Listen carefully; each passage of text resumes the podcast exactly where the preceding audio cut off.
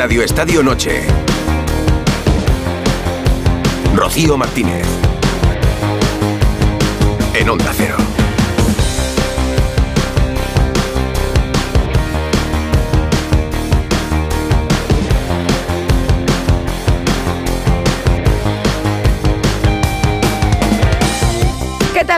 Buenas noches. Sigo echando mucho de menos a Edu Pidal, pero vamos a intentar dejar alto el pabellón de Radio Estadio Noche con muchas cosas que contar. ¿eh? Eso sí, la noche viene interesante. Acaba de terminar en Montilivi el Girona 3 Rayo 1. Como un ciclón han arrancado los de Mitchell, que en el 26 ganaban 3-0 con doblete de Stuani, uno de ellos de penalti y gol de Blin. En Teca dio alguna esperanza al Rayo, pero el Girona al liderato Liga le suma ya estar en cuartos de la Copa, donde también está y es la sorpresa del día el Celta que ha ganado 1-3 en Mestalla. Sí, como Michel, mira, otro que gana ante sus ex, Benítez, un golazo desde la torre de taconazo, un doblete de Dubicas, uno de ellos de penalti Ojo al griego, es Copichichi Copero con seis goles y máximo goleador Celtiña con nueve. Pues le han dado la victoria al Celta en un Mestalla que estaba muy ilusionado. Había mucha gente hoy allí. Pepe Lu de penalti marcó el gol del Valencia. Y dos penaltis ha habido también en el Osasuna Real Sociedad. Pero estos han sido los dos a favor del mismo equipo, la Real. En el 56, Osasuna además se quedaba con 10 por expulsión de Catena por agarrón a Zarcayán. Hernández Hernández se fue a verlo al bar y pitó penalti. Suponemos que lo que habló con el bar pues era la roja Catena, a ver si luego en un ratito podemos escucharlo. Ese penalti lo marcó Yarzábal y el segundo en el descuento lo marcó Merino al rechace, ¿eh? porque desde los 11 metros se lo paró Aitor a Méndez.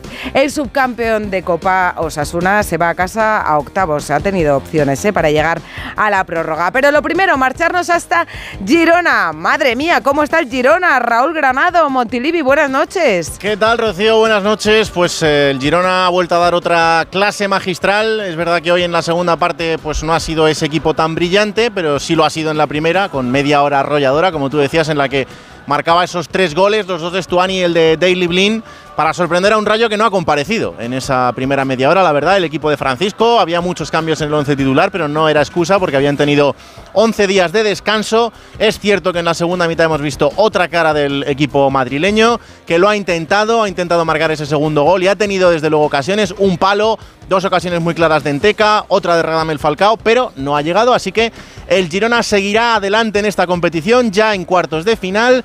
Media entrada hoy en Montilivi, eh, había que pasar por caja y eso los eh, aficionados pues también lo han sentido, lo han notado. Pero hombre, Se empieza... ¿cómo está el Girona?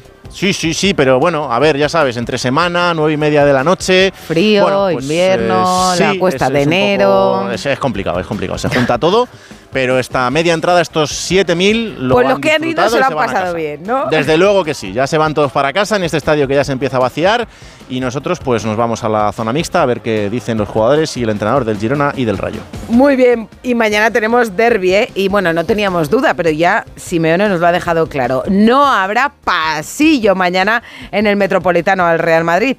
Y esa es la pregunta que hoy hacemos en nuestra cuenta de Twitter, ¿eh? ¿Debería hacer el Atleti pasillo al Real Madrid? Os leemos y os escuchamos en nuestro número de WhatsApp donde podéis mandar vuestros audios. A ver, que lo leo aquí, 608 03 84 47. Y hoy, claro, pues vamos a escuchar el porqué del Cholo y si esto le importa o no le importa a Ancelotti. Pero abrimos boca ya con el espíritu con que Real Madrid y Atlético afrontan este segundo derby en ocho días. El Atlético busca revancha ante su público. Pues al Madrid lo de la Supercopa no le ha saciado el hambre, ¿eh? Irán con todo, Ancelotti y el Cholo hoy. A ver, eh, por cierto, eh, voy a meter el mejor equipo posible, teniendo en cuenta el viaje, el cansancio de algunos. Si el equipo recupera bien, todos están disponibles, voy a meter el equipo mejor. Así que evidentemente necesitamos a nuestra gente, necesitamos que el ambiente esté como suele estar en el metropolitano y ojalá que nosotros desde adentro podamos transmitirle las mejores energías a la gente para que nos acompañe. Aunque hoy la frase del día es la de Xavi, ¿eh? en vísperas de visitar a unionistas de Salamanca, de intentar lamerse las heridas que le ha dejado la Supercopa, pues mañana la Copa, eh, Xavi ha hecho un ejercicio de barcelonismo. Si ve que sobra, que no le quieren, que no confían en él, vamos, que se pira. En el momento que me digan que soy un problema, ya, estoy, ya me he marchado. Por encima de todo, soy culé y quiero a este club y seguiré dejándome la piel, pase lo que pase. Para el día que, me digan que sienten que no sumo, me voy para casa sin problemas. Traducido, que si este año van muy mal las cosas, se va sin pedir la pasta. ¿eh? Le he visto muy sincero, muy auténtico, también reivindicándose por lo que ha hecho. Que no estamos tan mal, como diría aquel. Eh, es verdad que nadie mejor que él es consciente de que en el fútbol no hay memoria y quizás por eso ha querido recordarnos que en un club el año pasado, con muchos, muchos problemas económicos, ganó dos títulos. Y oye, la verdad que en eso tiene razón. Hoy ha ido la porta en una imagen así como, como si estuvieran en el cole, le escuchaban todos muy atentos. Y Unionistas ya lo dijo el otro día en sus redes sociales, que cree, aunque su entrenador Dani Pons sabe que lo tiene difícil, tan difícil como la casa de papel.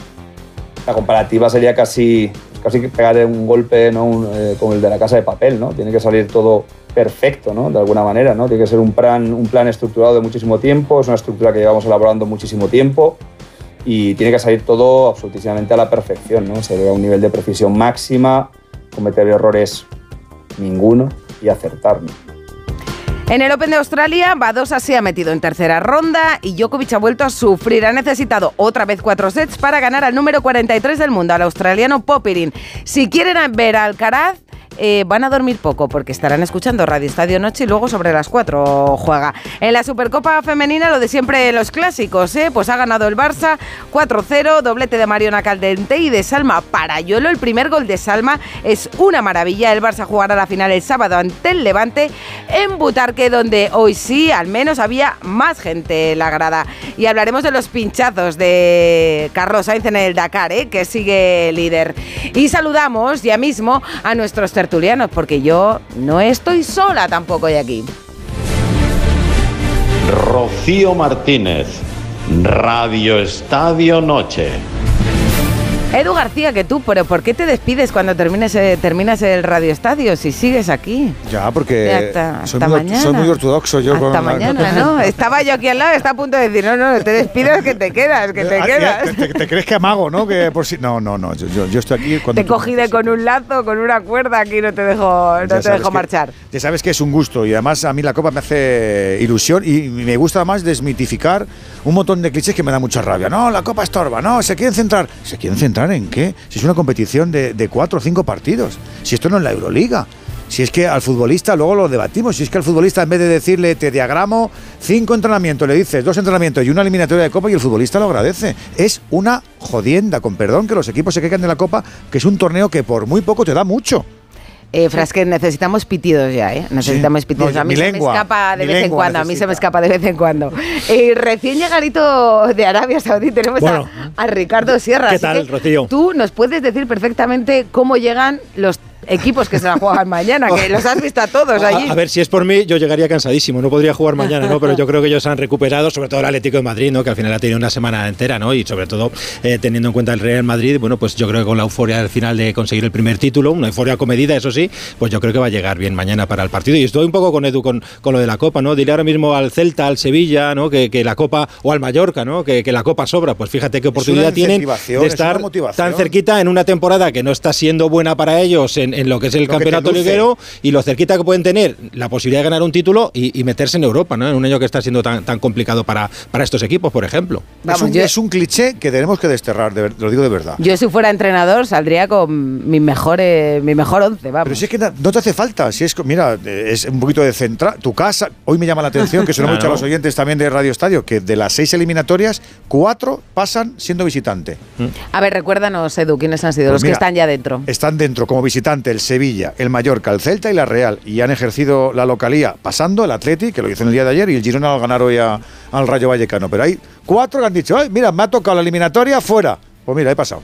Isabel Forner, eh, lo del Girona, buenas noches. Eh, o sea, ya es tremendo. a mí me deja sin palabras. Ya, esto de decir, no, ya se caerá, ya se caerá. No, es que no se cae ni de la copa tampoco. Ningún eh, entrenador, Xavi lo dijo creo el otro día, es que son es el equipo revelación. O sea, a mí me ha sorprendido gratamente tiene jugadores tops y va a dar mucha guerra. Y también me gusta que estén este tipo de equipos ahí arriba, porque si no parece que siempre nos acostumbramos a lo mismo.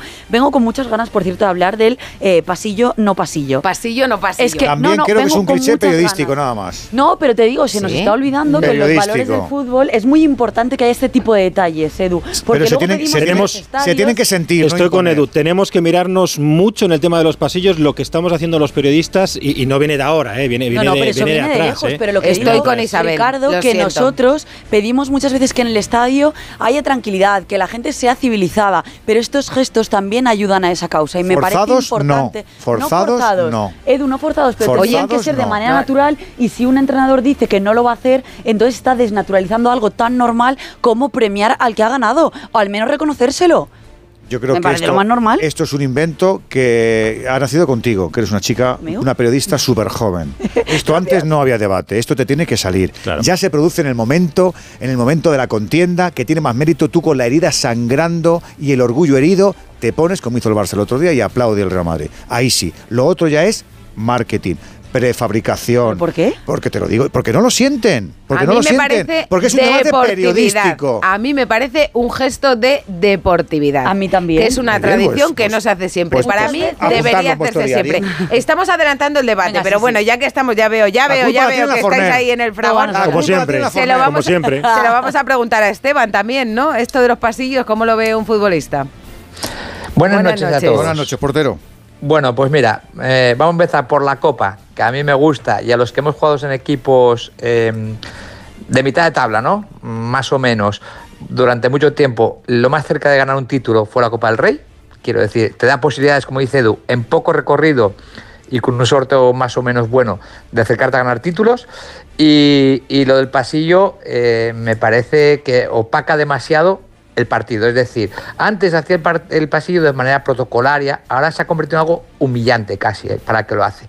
Y ahí nos estamos equivocando. Yo creo que lo importante mañana es el partido más que, el pasillo, sin duda.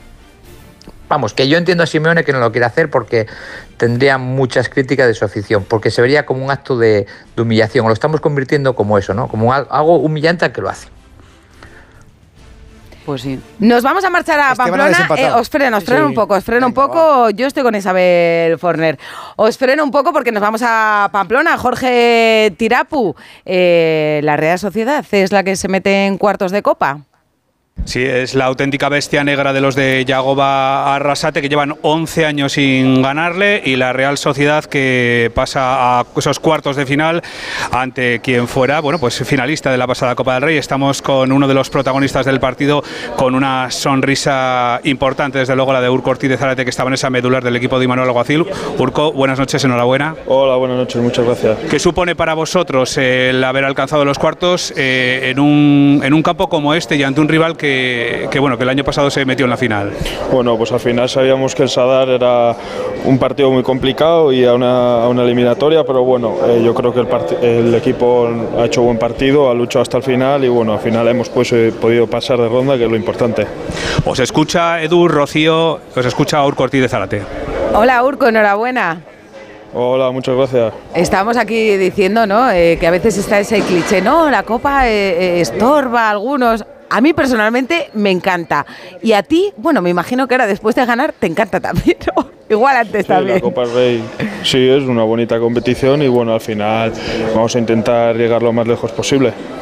Eh, ¿Es uno de los objetivos que se marca la Real Sociedad este, este año o es abrir muchos frentes? Porque claro, los tenéis abiertos por todos los lados, que tenéis la Champions también, estáis ahí peleando por, por Europa la Liga. Sí, bueno, al final estamos haciendo una buena temporada, ¿no? Estamos en cuartos de Copa del Rey, en octavos de Champions y en Liga estamos ahí peleando, así que no, estamos muy contentos.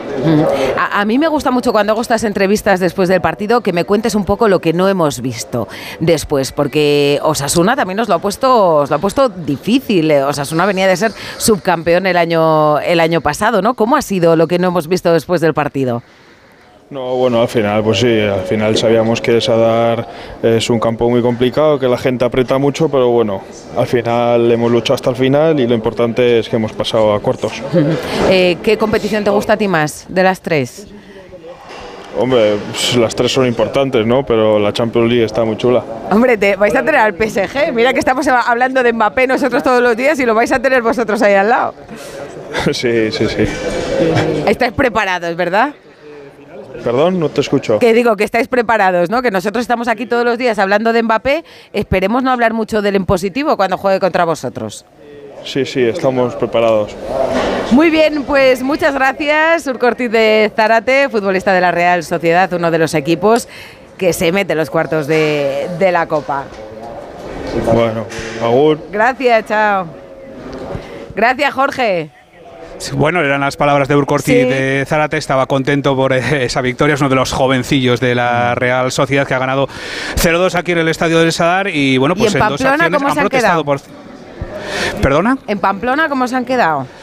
Bueno, pues eh, un jarro de agua fría. Hay que recordar, ayer decía Yago Barrasate que era un reto para los rojillos eh, dar un paso más en esta Copa del Rey, pero es que desde luego con la Real Sociedad no hay manera, ni para Yago Barrasate ni para Osasuna. 11 años después sigue perdiendo. Y luego lo que sí que ha habido, y por lo menos en esta zona de prensa ha quedado patente, es eh, malestar por la actuación arbitral. En el minuto uno del partido ya había una acción en la que caía Budimir, ni siquiera el colegiador Hernández Hernández señalaba el bar y ha molestado en parte a, la- a los jugadores rojillos. eh, lo decía hace unos eh, minutos el portero Aitor Fernández, que paraba el, eh, el segundo penalti, pero no podía re- eh, bueno, parar ese, ese rechace final de Miquel Merino.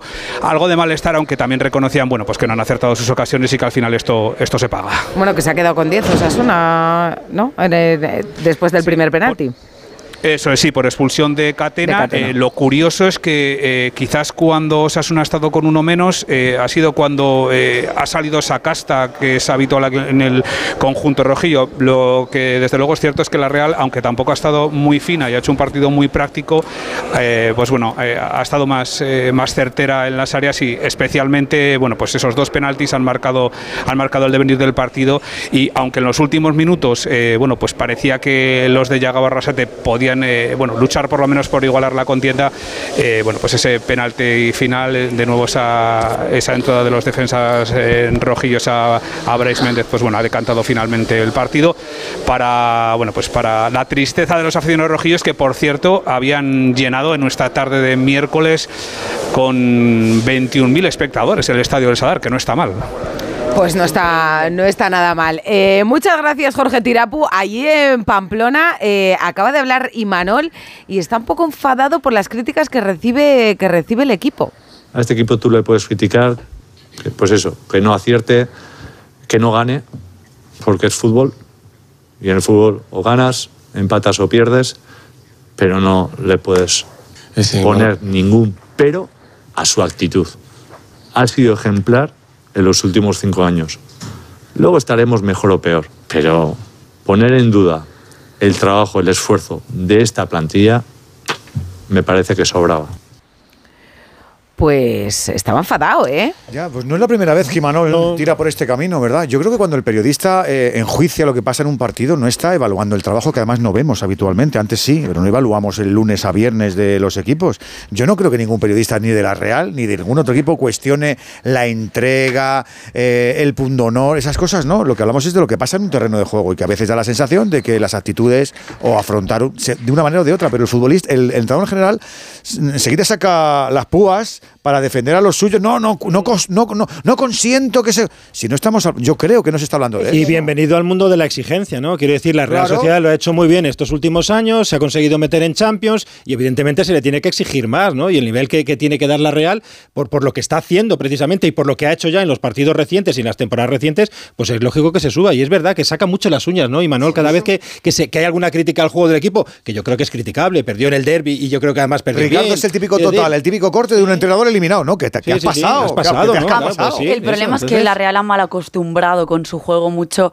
a la gente, pero yo también creo que gran parte de culpa la tenemos los periodistas, porque vosotros sabéis que muchas veces se han traspasado líneas, no, no opinando de lo que uno ve, quizá más con ataques hacia el club, hacia lo que está pasando. Pero no, no, no, no, Hombre, me toca la ataques, Real, Isabel. no veces- creo que se critique No, pero a la opiniones. Real. Muchas veces la hay Real se le opiniones pone ofensivas que para mí Pero incluso a la Real se le pone como modelo de club precisamente de del hacer- trabajo del periodista. y yo creo que los entrenadores pero- ya llevan la mochila cargada de No muchas. en este caso, Isabel. Vale, a lo este- mejor no en el caso de Imanol, Claro. pero es que yo, por ejemplo, cuando estaba en el norte, sé cómo es la prensa del norte, sé cómo es la prensa del sur, y en cada sitio funcionan de una manera. Y yo lo que digo es que muchas veces el entrenador llega a un punto que se ve atacado porque previamente se han dicho muchas otras cosas. A lo mejor no en medios que nosotros preguntamos. cosas en la mochila, Y no, quizá, y no es pero más sí. fácil zanjar, que yo siempre digo lo mismo. No hay entra- yo no conozco ningún entrenador, vosotros estáis más a pie de campo a día de hoy, que le gusta hablar de fútbol con un periodista. Porque siempre nos consideran seres inferiores para esto del fútbol. Que no Eso sabemos. No es verdad. Sí, sí. que la mayoría de las hombre, veces- digo yo. la mayoría de las hombre. veces tienen razón, o sea, hubo no una que frase, no. hubo una frase Claro. cuando tú no habías nacido, es que hoy me da por tu juventud. Sí. Hubo una frase, Bueno, de Jorge, gracias, una gracias. frase de Jorge Valdano en la, en- en la extinta ciudad deportiva que le pasó factura a lo largo de los años, que dijo, eh, yo sé más de fútbol que el carnicero, ¿os acordáis? De Ricardo se acordará que es coetáneo mío. Y en el fondo lo piensan, no se puede decir porque queda feo, pero en el fondo lo piensan. Entonces, debatir de fútbol de pizarra no les gusta. Y ya, que el periodista le haga una típica pregunta con perorata de carga opinativa y luego ya dice, no, ya, ya el otro te lo he escuchado. La pregunta no te la he escuchado, te pero lo cuando, otro. pero cuando son flores no les disgusta tanto, ¿no? Pero son pocas las flores porque además Bueno, no tiene que haber flores. No estoy de acuerdo, ¿eh? Sí, Yo creo que la pocas. Real Sociedad de Imanol, por merecimiento, ha ¿eh? debido Merecidas. recibir Pero no- también pero tengo no las muchas más preguntas. flores que Sí, palos. pero si no las este es el preguntas. enfado de Imanol, bienvenido Y te sea, digo- porque me ha parecido No, light. no, Yo lo que voy a decir Lo es de ahora, seguro que lo de está ahora Tino. nada que ver con lo que pasaba hace años. No, no. Bueno, ¿No, Esteban? Es verdad que es mucho, mucho más educada las críticas. También es verdad que ahora hay mucho más opinólogos. O sea, cualquiera puede Pues eso opinar. digo. Las redes sociales han hecho mucho daño y, y han salido muchos clics. Las redes sí sociales que- no son los periodistas, ¿eh? Bueno, hay No, no, no, periodistas no, peores por que eso, las por Hay redes periodistas sociales. en las redes sociales, pero las No, redes sociales y- y- no son los periodistas. Total- Hay de todo en las redes sociales. Totalmente, por eso lo digo, ¿no? Que antes tú tenías identificado quién hablaba de ti, bien, mal o regular. Pero es que ahora no sabes quién habla de ti muchas veces. Y la opinión que se genera en torno a ti, muchas veces no la forma un periodista que sigue el club habitualmente. Yo, Emanuel, yo sigo la, la prensa nacional, ¿eh? O sea, no, no, no leo o no, o no me fijo mucho en, en prensa regional, por decirlo de una manera. De la Real solo oigo hablar bien. Y lo ponemos como ejemplo en casi Sí. todos los medios nacionales, escritos. Es verdad. ¿Sabe lo que ha hecho em, hoy Esteban eh, y Manol? Lo que ha hecho hoy ha sido ajusticiar las opiniones de una Real infame el pasado derbi ante el Atlético. claro. Eso, Es- eso es- iba a decir. este Imanol de hoy es el Imanol del Las sábado. facturas del otro día, claro. Eso Ya, es. bueno, Porque hay mucho creo- seguidor y hay mucho aficionado y hay mucho periodista que Eso le dio a la Real porque la Real no dio el nivel en el derby. Es que Pero no dio el por- nivel. Quizás, Claro. quizás es una forma de proteger a sus jugadores, ¿no? Y de lanzar un mensaje de no os preocupéis, chavales, eh, que aquí estoy yo. Para quien se meta con vosotros, primero se las tiene que ver conmigo. No sé si os gusta lo de los audios del bar. Hoy ha habido audio del bar en Valencia y ha habido audio del bar en ese penalti que le han pitado en Pamplona a Catena. Hernández Hernández al silbato, Pulido Santana al bar. Yo no lo he oído todavía, lo acabamos de recibir, a ver cómo ha sido. Alejandro, mira, te, recom- te recomiendo que vengas a verla. Mira, Alejandro, vas a ver el agarrón, es claro. A posteriori verás que es- es una ocasión manifiesta de gol y que hará ser un último hombre. Y es un agarrón, pues conllevaría tarjeta roja. Genial, genial. Vale, Genial. continúa, continúa. Vale. Está, está rebobina, para adelante, para atrás. el, penalti, el penalti está confirmado. Dame una amplia para ver el box. ¡Eh! Dame una toma general. Para ver la posición, para ver si es roja o no. Ahora a velocidad normal. Dame la hora a velocidad normal. Perfecto. Está claro que se quedaba solo delante del portero con el balón. A- a- únicamente tiene que golpear para, Aquí sabe que le están para grabando. tirar a Claro. puerta, por lo tanto Esa es de sí. para nosotros. Para que quede la caja para negra. nosotros. Ya, Y lo, la pasamos a roja. Perfecto. No hay, no hay tanta No me gusta, ya lo dije el espontaneidad. otro día, no me gusta que Pulido Santana o el que esté en el bar le diga penalti claro. Todo. No, no, Todo. pero aquí Porque yo creo todavía que tiene que avisarle solo. lo que, han, lo que han revisado realmente es la tarjeta roja. Porque el penalti lo había, lo había pitado y el penalti se ha mantenido. Entonces dice, mira cómo es el último hombre. Es verdad, Pues pero no me gusta a que Catena. calificativos. No tiene por, Por qué cierto, hacerlo. para mí, Condiciona. para mí penaltito. ¿eh? Sí, A mí me gusta mucho, mucho que es didáctico. Quiero decir, tú estás en casa y el espectador en casa no tiene por qué saber, o los que están escuchando la radio ahora, nosotros no tienen por qué saber las reglas de juego, ¿no? Explicarle por qué es tarjeta roja, ¿verdad? Me parece didáctico. ¿No? Eh, no hay que estudiar ese antes, reglamento. no sé si se hacía, ¿eh? Pero, pero como dice Edu, yo estoy casi convencido que de aquí a final de temporada no va a haber ningún solo árbitro de campo que contradiga lo que le dice el VAR, tal y como les están condicionando cada vez que les dicen la jugada. Pero estoy casi, casi convencido. Es verdad que antes era muy difícil, Hombre, es pero que es que si ahora no va a ser dejas- prácticamente imposible. Claro. Porque le está condicionado completamente. Fíjate cómo es el agarrón, fíjate cómo Sí. es esto y tal. Le está- desde mi punto llama- de vista, creo que le está condicionando. Ah. Si esto fuera, y y ya termino, si esto fuera como nos dijeron al principio, hace unos años, Error claro y manifiesto, de acuerdo. Pero como entran en muchas jugadas grises y al final va a prevalecer el criterio del árbitro de VAR. Y eso es un desastre. Bueno, Ya, ya, y lo- venía más o menos, ¿no? Y, el corporati- y el corporativismo también, claro, que qué Yo vas a hacer, esperando no dejar que diga vendido a tu que le- compañero, que le la mira. al de arriba y del de abajo. Pues yo lo veo Pues no. Pues mira, que no. y, aquí, y aquí el que está pitando soy, yo. Yo también dudo que si vaya a pasar, ¿eh? También dudo que vaya a pasar porque es un momento, yo creo, incluso incómodo porque estás contradiciendo lo que te está diciendo Ya, y lo ya. que más me ha Uf, sorprendido. con pies de plomo. Emite, Vas al árbitro de emite VAR tranquilo, mirando en un monitor tal, y el Las otro con palabras que revoluciones, emite con los jugadores le que llevan van a decir, la "Es oreja penalti". con tal, no sé. Yo creo, roja, no yo es creo que el del Le bar condiciona tiene, mucho. El del bar yo creo que tiene frases ahí hechas de frases tipo de ahora voy a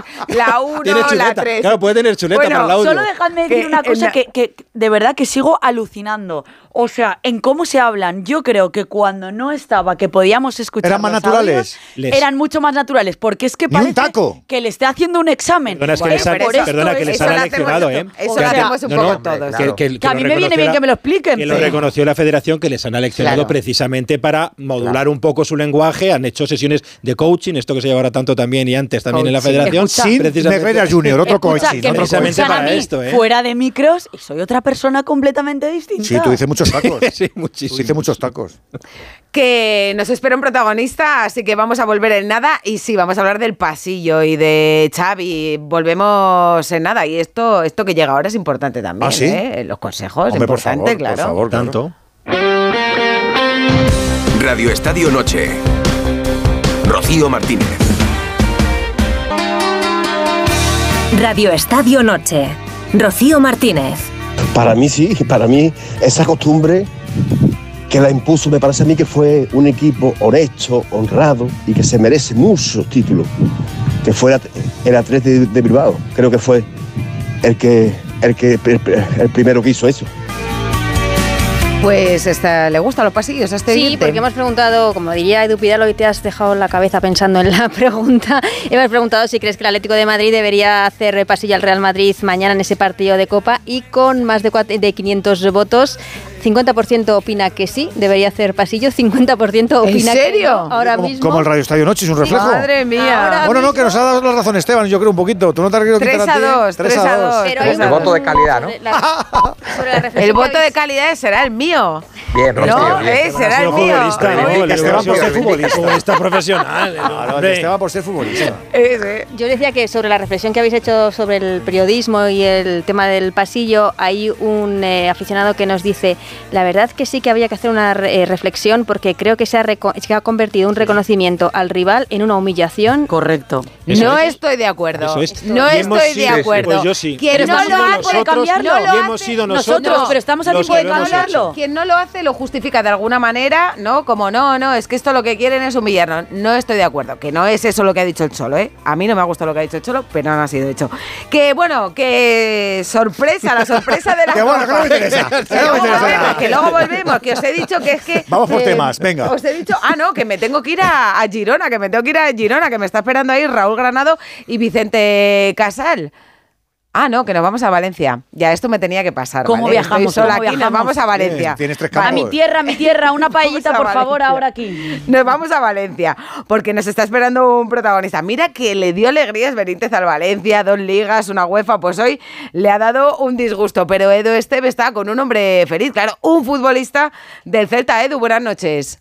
Hola Rocío, buenas noches. Bueno, pues con un protagonista de este partido en el que bueno, el Celta ha conseguido la victoria por un gol a tres frente al Valencia. Mestalla ha saltado el estadio de Mestalla y aquí tengo a mi lado a Fran Beltrán. Hola Fran, buenas noches.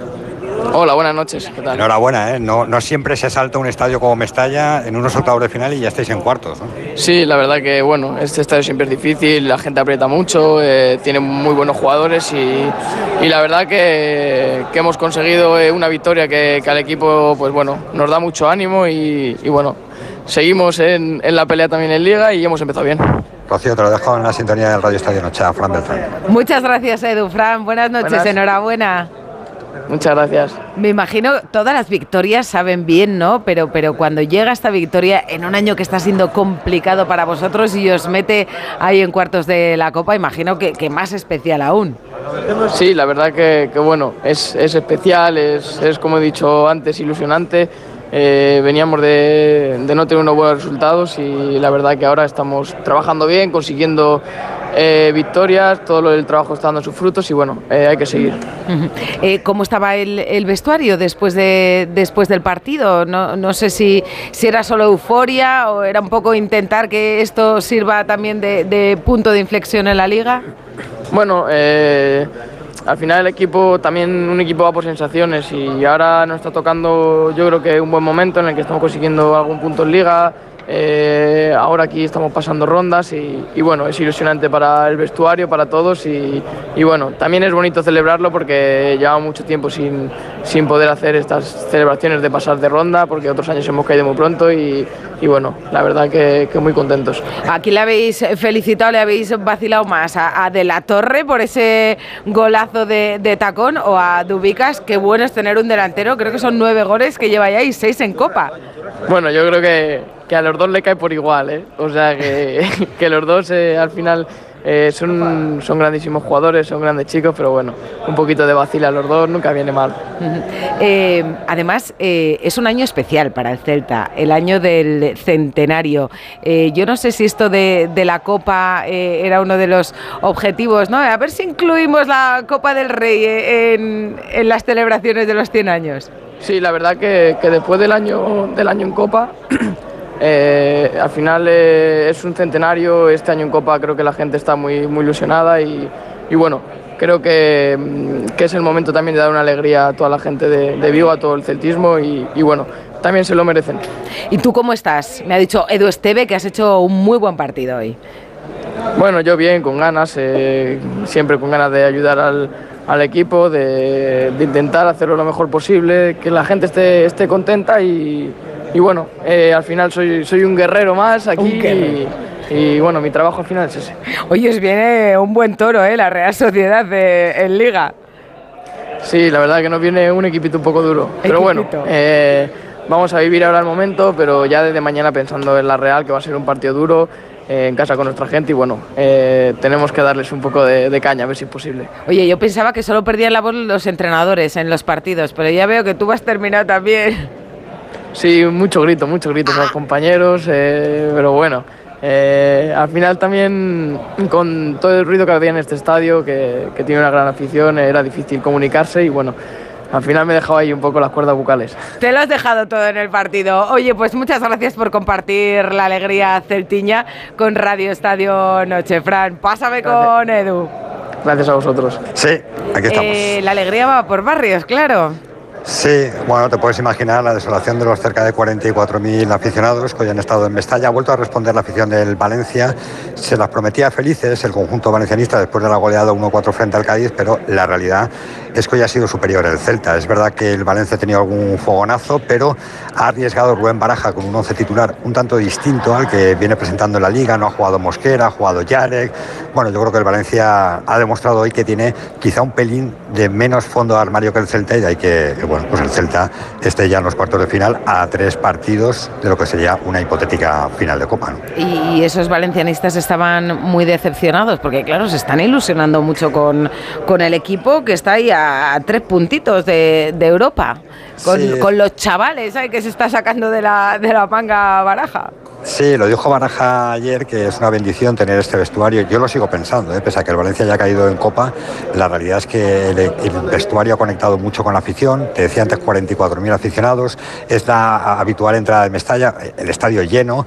Y bueno, es verdad que es un palo duro, ahora hay que recuperarse, porque fíjate que este próximo fin de semana visita Mestalla el Athletic Club, que también está en una racha tremenda, el equipo de Valverde, el ex también del Valencia, Ernesto Valverde.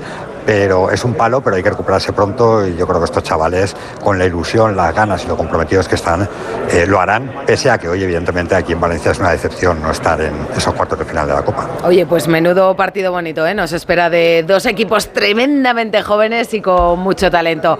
Muchas gracias, Edu, por el protagonista y por esta crónica. Un abrazo grande, Rocío. Chao. Y de Valencia nos vamos a Girona. Todo el día viajando en Radio Estadio Noche. Raúl estoy Granado. Vicente Aquí, Casal. aquí estamos en, en Girona, aquí en Montilivi, eh, junto al presidente del Rayo Vallecano. Hola Raúl Martín Presa, ¿qué tal? Buenas noches. Buenas noches, ¿qué tal? Bueno, pues eh, el equipo ha caído eliminado, no sé qué sensaciones le, le ha dejado el partido.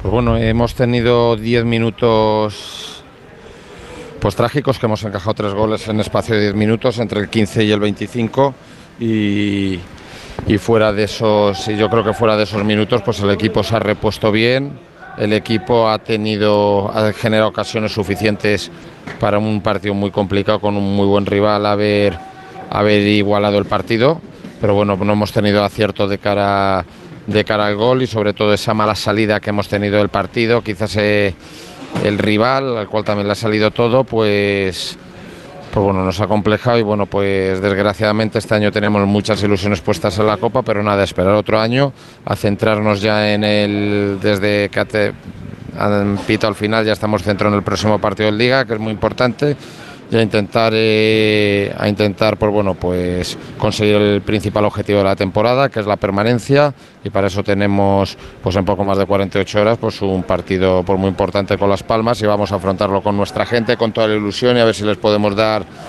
eh, después de más de cuatro meses otra victoria en Vallecas. Eso le iba a preguntar. eh, apenas 48 horas para un partido a las 2 de la tarde en casa frente a la Unión Deportiva Las Palmas. ¿De verdad no ha sido posible cambiar ese, ese horario para que el Rayo lo pueda afrontar con algo más de descanso? Eh, las horas que son son las 12 y 7, el equipo está todavía aquí y, y el sábado a las 2 tiene que competir. Bueno, son las 12 y 7, pero podríamos haber estado hablando de la 1 y 7 si hubiésemos tenido que jugar media hora más, media hora más de partido, que hubiese sido una posibilidad, incluso haber tirado penaltis, porque al final estos partidos, pues aunque se terminen antes, hay que plantarlos como partidos a 120 minutos, y así veníamos más penaltis, y así veníamos eh, con el partido planteado, pero bueno. Es una pregunta que no hay que hacerme a mí. Si a mí me haces la pregunta, yo creo que desde luego se pudiese haber dado una posibilidad en torno a competir al fair play, no, pero yo no soy, no soy quien pongo los horarios y por lo tanto no puedo, yo te puedo dar mi opinión, pero no te puedo decir nada más.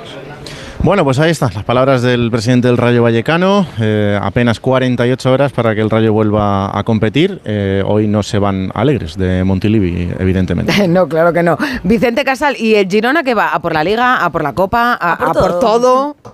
El Girona ya va por todo, Rocío. Eh, yo ya no sé qué más puede hacer eh, este equipo, este entrenador. Estáis flipando, ¿no? Sí, yo creo que ni en el mejor de los sueños eh, de ningún eh, gerundense podía, bueno, pues pasarles por la cabeza que el equipo a estas alturas de la temporada estuviera en coliderato, clasificado para los cuartos de final de la Copa del Rey, sobre todo además jugando como es, está jugando. Decir que ya han salido en rueda de prensa ambos entrenadores. Eh, Francisco lamentaba haber tirado el partido en la primera media hora, aunque se va satisfecho por el juego que ha hecho el equipo en la segunda. Se va también cabreado porque, bueno, este es un campo especial para él, esta fue su casa.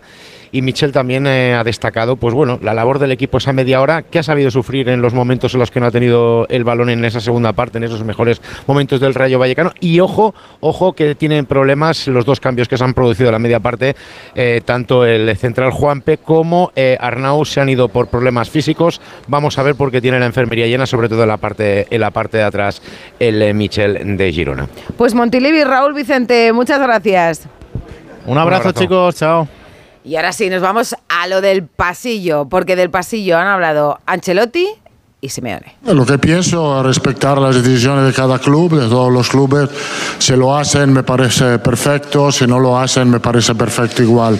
No le doy mucha importancia a esto. Sí, un gran respeto y un gran saludo para el entrenador, para los futbolistas, como tiene que ser, como colegas de trabajo, pero siempre está primero nuestra gente y a nuestra gente la respetamos. No estoy para nada Yo de acuerdo con el Cholo. A nuestra Respetar no a tu afición no Pues es no hacerle pasillo al Real Madrid. Los futbolistas, efectivamente, hasta cuando pierden un título, le hacen en caliente, fastidiados porque han perdido, le hacen pasillo al equipo campeón. El campeón se lo hace al subcampeón. Y resulta que es una falta de respeto eh, para tus aficionados hacer pasillo a un equipo que ha ganado un título. Es que no lo entiendo, es que tenemos que transmitir otro mensaje a la sociedad. Porque ¿qué les estás diciendo a los niños del Atleti? ¿Que hacer pasillo al rival es algo malo? Esto es lo que me preocupa a mí. Este es el mensaje. Es porque, porque a tus aficionados, claro que no les gustan los aficionados del Atleti, pero bueno, también es una oportunidad de que los futbolistas manden un mensaje de deportividad, porque ellos yo creo que no tendrían ningún problema en hacer pasillo No. a tus aficionados y No. decirles a tus aficionados, Sí, estoy oye, seguro- no pasa nada, que nos vamos a dejar el alma de para ganar al. Madrid. Ellos que como deportistas no pero- tendrían ningún problema. El problema es, y, Y lo lo que te decía los yo, creo que lo hemos viciado nosotros, porque precisamente eso que No hacen de después de, acuerdo. perder el título, cuando, cuando se ponen para recoger las medallas, a ellos les sale en ese momento de dentro y en ese momento sí que lo ven como un, un- un gesto de, de- de honrar al equipo campeón y precisamente de, de, bueno pues de, de- de ensalzar la Oye, victoria perdona, del que ha ganado cuando dices de manera deportiva. Yo no he oído a No, ningún no te digo a ti periodista- personal, no, no, digo no. hablo matiz. como No, gremio, ahora eh, voy, como Esteban. gremio, eh, no, Sí. no estoy No personalizando oído- en ti, no he Rocío, oído, ni, no, hombre, en. Isabel, No he oído- sino como gremio, precisamente porque ya nada más terminar, una de las preguntas es precisamente, Antes, oye, vais, antes de terminar. y No he oído y se a va a ningún hacer partido, no y se va a hacer el pasillo periodista- antes del partido y tal. A ningún Eh, periodista reírse, reírse de un pasillo. Decir que humillación que le están haciendo pasillo un campeón. Lo siento, no lo es. ¿Y por qué preguntamos? Porque hace unos años se instauró aquí una tradición en la que casi siempre, cuando un equipo llega a otro campo como campeón, aunque sea de otro torneo, se le hace pasillo. Pero en el en el Metropolitano no puede ser, porque no les gusta a sus aficionados. Pues igual a los aficionados se les puede decir, oye, que no pasa nada, que no pasa nada. Y luego vas y le intentas ganar al Madrid. Y si le metes tres, pues fenomenal para los atléticos y por la rivalidad. Ricardo, está serio, está serio. No, no, porque... a No, ver, pero yo no creo que los, no. los periodistas tengamos la culpa de esto. No. O sea, a mí me parece que se vicia quien interpreta esto como una humillación. Y no son los periodistas. ¿Lo consideran algunos aficionados? Si pues desde mi punto de vista, a esos aficionados hay que decirles, no, Si porque a los niños no les dices que hacer pasillo es que te estén humillando. Ricardo. No, no, quería hablar Esteban y, escucharte. y ahora, y ahora le digo Sí. yo a Rocío, quería El- hablar el Esteban, matiz- mira. Hay un matiz ahí importante cuando normalmente vemos un equipo que acaba una final y le hace el pasillo, suele ser un terreno neutral. No suelen ser en casa No, de se ha nadie. hecho en casa muchísimas No, se ha hecho en casa veces. muchas veces, se ha hecho en casa Muchísimas muchas veces se ha hecho en casa. se ha hecho en el Bernabéu al Barcelona insisto, se ha hecho suele ser sí. finales de Champions, suele ser finales de Europa League, finales de Copa del Rey. Y cuando ha ganado la liga o lo que sea. Cuando yo lo veo, yo en la liga, en la liga no he visto nunca un pasillo recién acabado la campeonato de liga, nunca. Yo lo he visto en finales y las finales normalmente son campos neutrales. O si es el campo de uno, hay ambas aficiones. Se han hecho muchos pasillos Mira, los que en tenemos ya la edad de la presbicia, es decir, entre 40 y 50 años, eh, y hemos hecho pasillo, hemos visto como nuestros aficionados, los propios de nuestra casa, hacíamos pasillo y los aficionados aplaudían al equipo rival como Muy bien. reconocimiento. Muy bien, pues eso es maravilloso. ¿Y por qué eso no puede pasar visto- mañana en el Mira, Metropolitano? Rocío, hemos visto intercambiar camisetas entre jugadores después de ganar, perder o empatar. Y no pasaba nada. Volvemos un poco a lo de antes, las redes sociales. El aficionado que se cree dueño del club, que genera opinión, son los que influyen en el comportamiento de los futbolistas. Y eso ¿Tú crees está que bien. mañana Nacho y Grisman no se dan un abrazo? Claro. O, o Griezmann no le haría reconocimiento a Nacho o a Rudier? Sí, claro lo que hicieron el otro día. Lo hicieron Pero el otro día en el partido, el partido. Empiezas el partido condicionado con tus aficionados, Mm. pitado por tu afición. Pues habrá que educar claro. también a algunos aficionados en ese sentido. Bueno, que yo- yo... creo que las aficiones han cambiado mucho también. Entonces, para un futbolista no es una humillación cuando es el futbolista el que, el que ha perdido y resulta que lo es para los aficionados. Mira, pues es una gran oportunidad para decirle a tus aficionados, oye, que es que no pasa nada. Ya, que no pasa nada porque esto es un gesto de señorío, Rocío. de educación y de respeto al deporte. Rocío, no olvidemos cada partido, siempre vemos una imagen, que eso sí, en cualquier campo. Los futbolistas acaban el partido y van a la zona eh, más animosa, a los antiguos llamados ultras, a expresarles agradecimiento. O perdón, siempre, en todos los campos de España está esto de moda ahora. Fíjate el poder que tienen los aficionados en los futbolistas, no lo podemos obviar.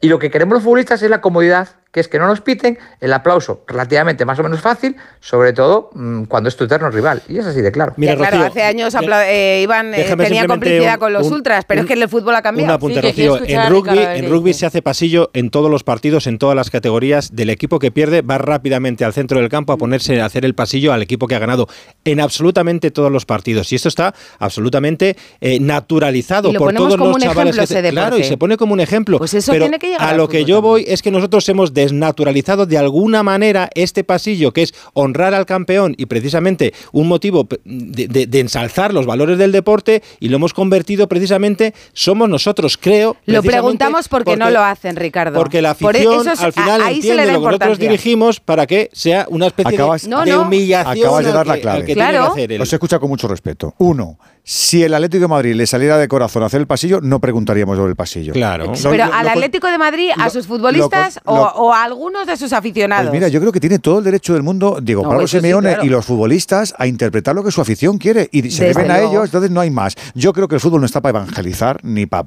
ser pedagogo ni nada por el estilo, tiene que salir. Yo no creo que tengamos que dar lecciones ninguno. Yo digo que el, el pasillo es un invento de, de aquellos que quieren buscar confrontación, no quieren buscar fair Mm. play, quieren buscar confrontación. Si Eso te es. sale, te sale, si no te sale, no te sale. Y luego, desgraciadamente en España, hemos eh, bautizado el pasillo arrojadizo como las banderas. Mm. Hay gente que dice, "No, la bandera, la bandera. Y lo que le gusta a uno con otro es la bandera restregársela. Que pasa mucho en nuestro país con el juego de las banderas, ¿eh? ya te lo diré yo dónde juega. Y este del pasillo también es igual. El pasillo arrojadizo.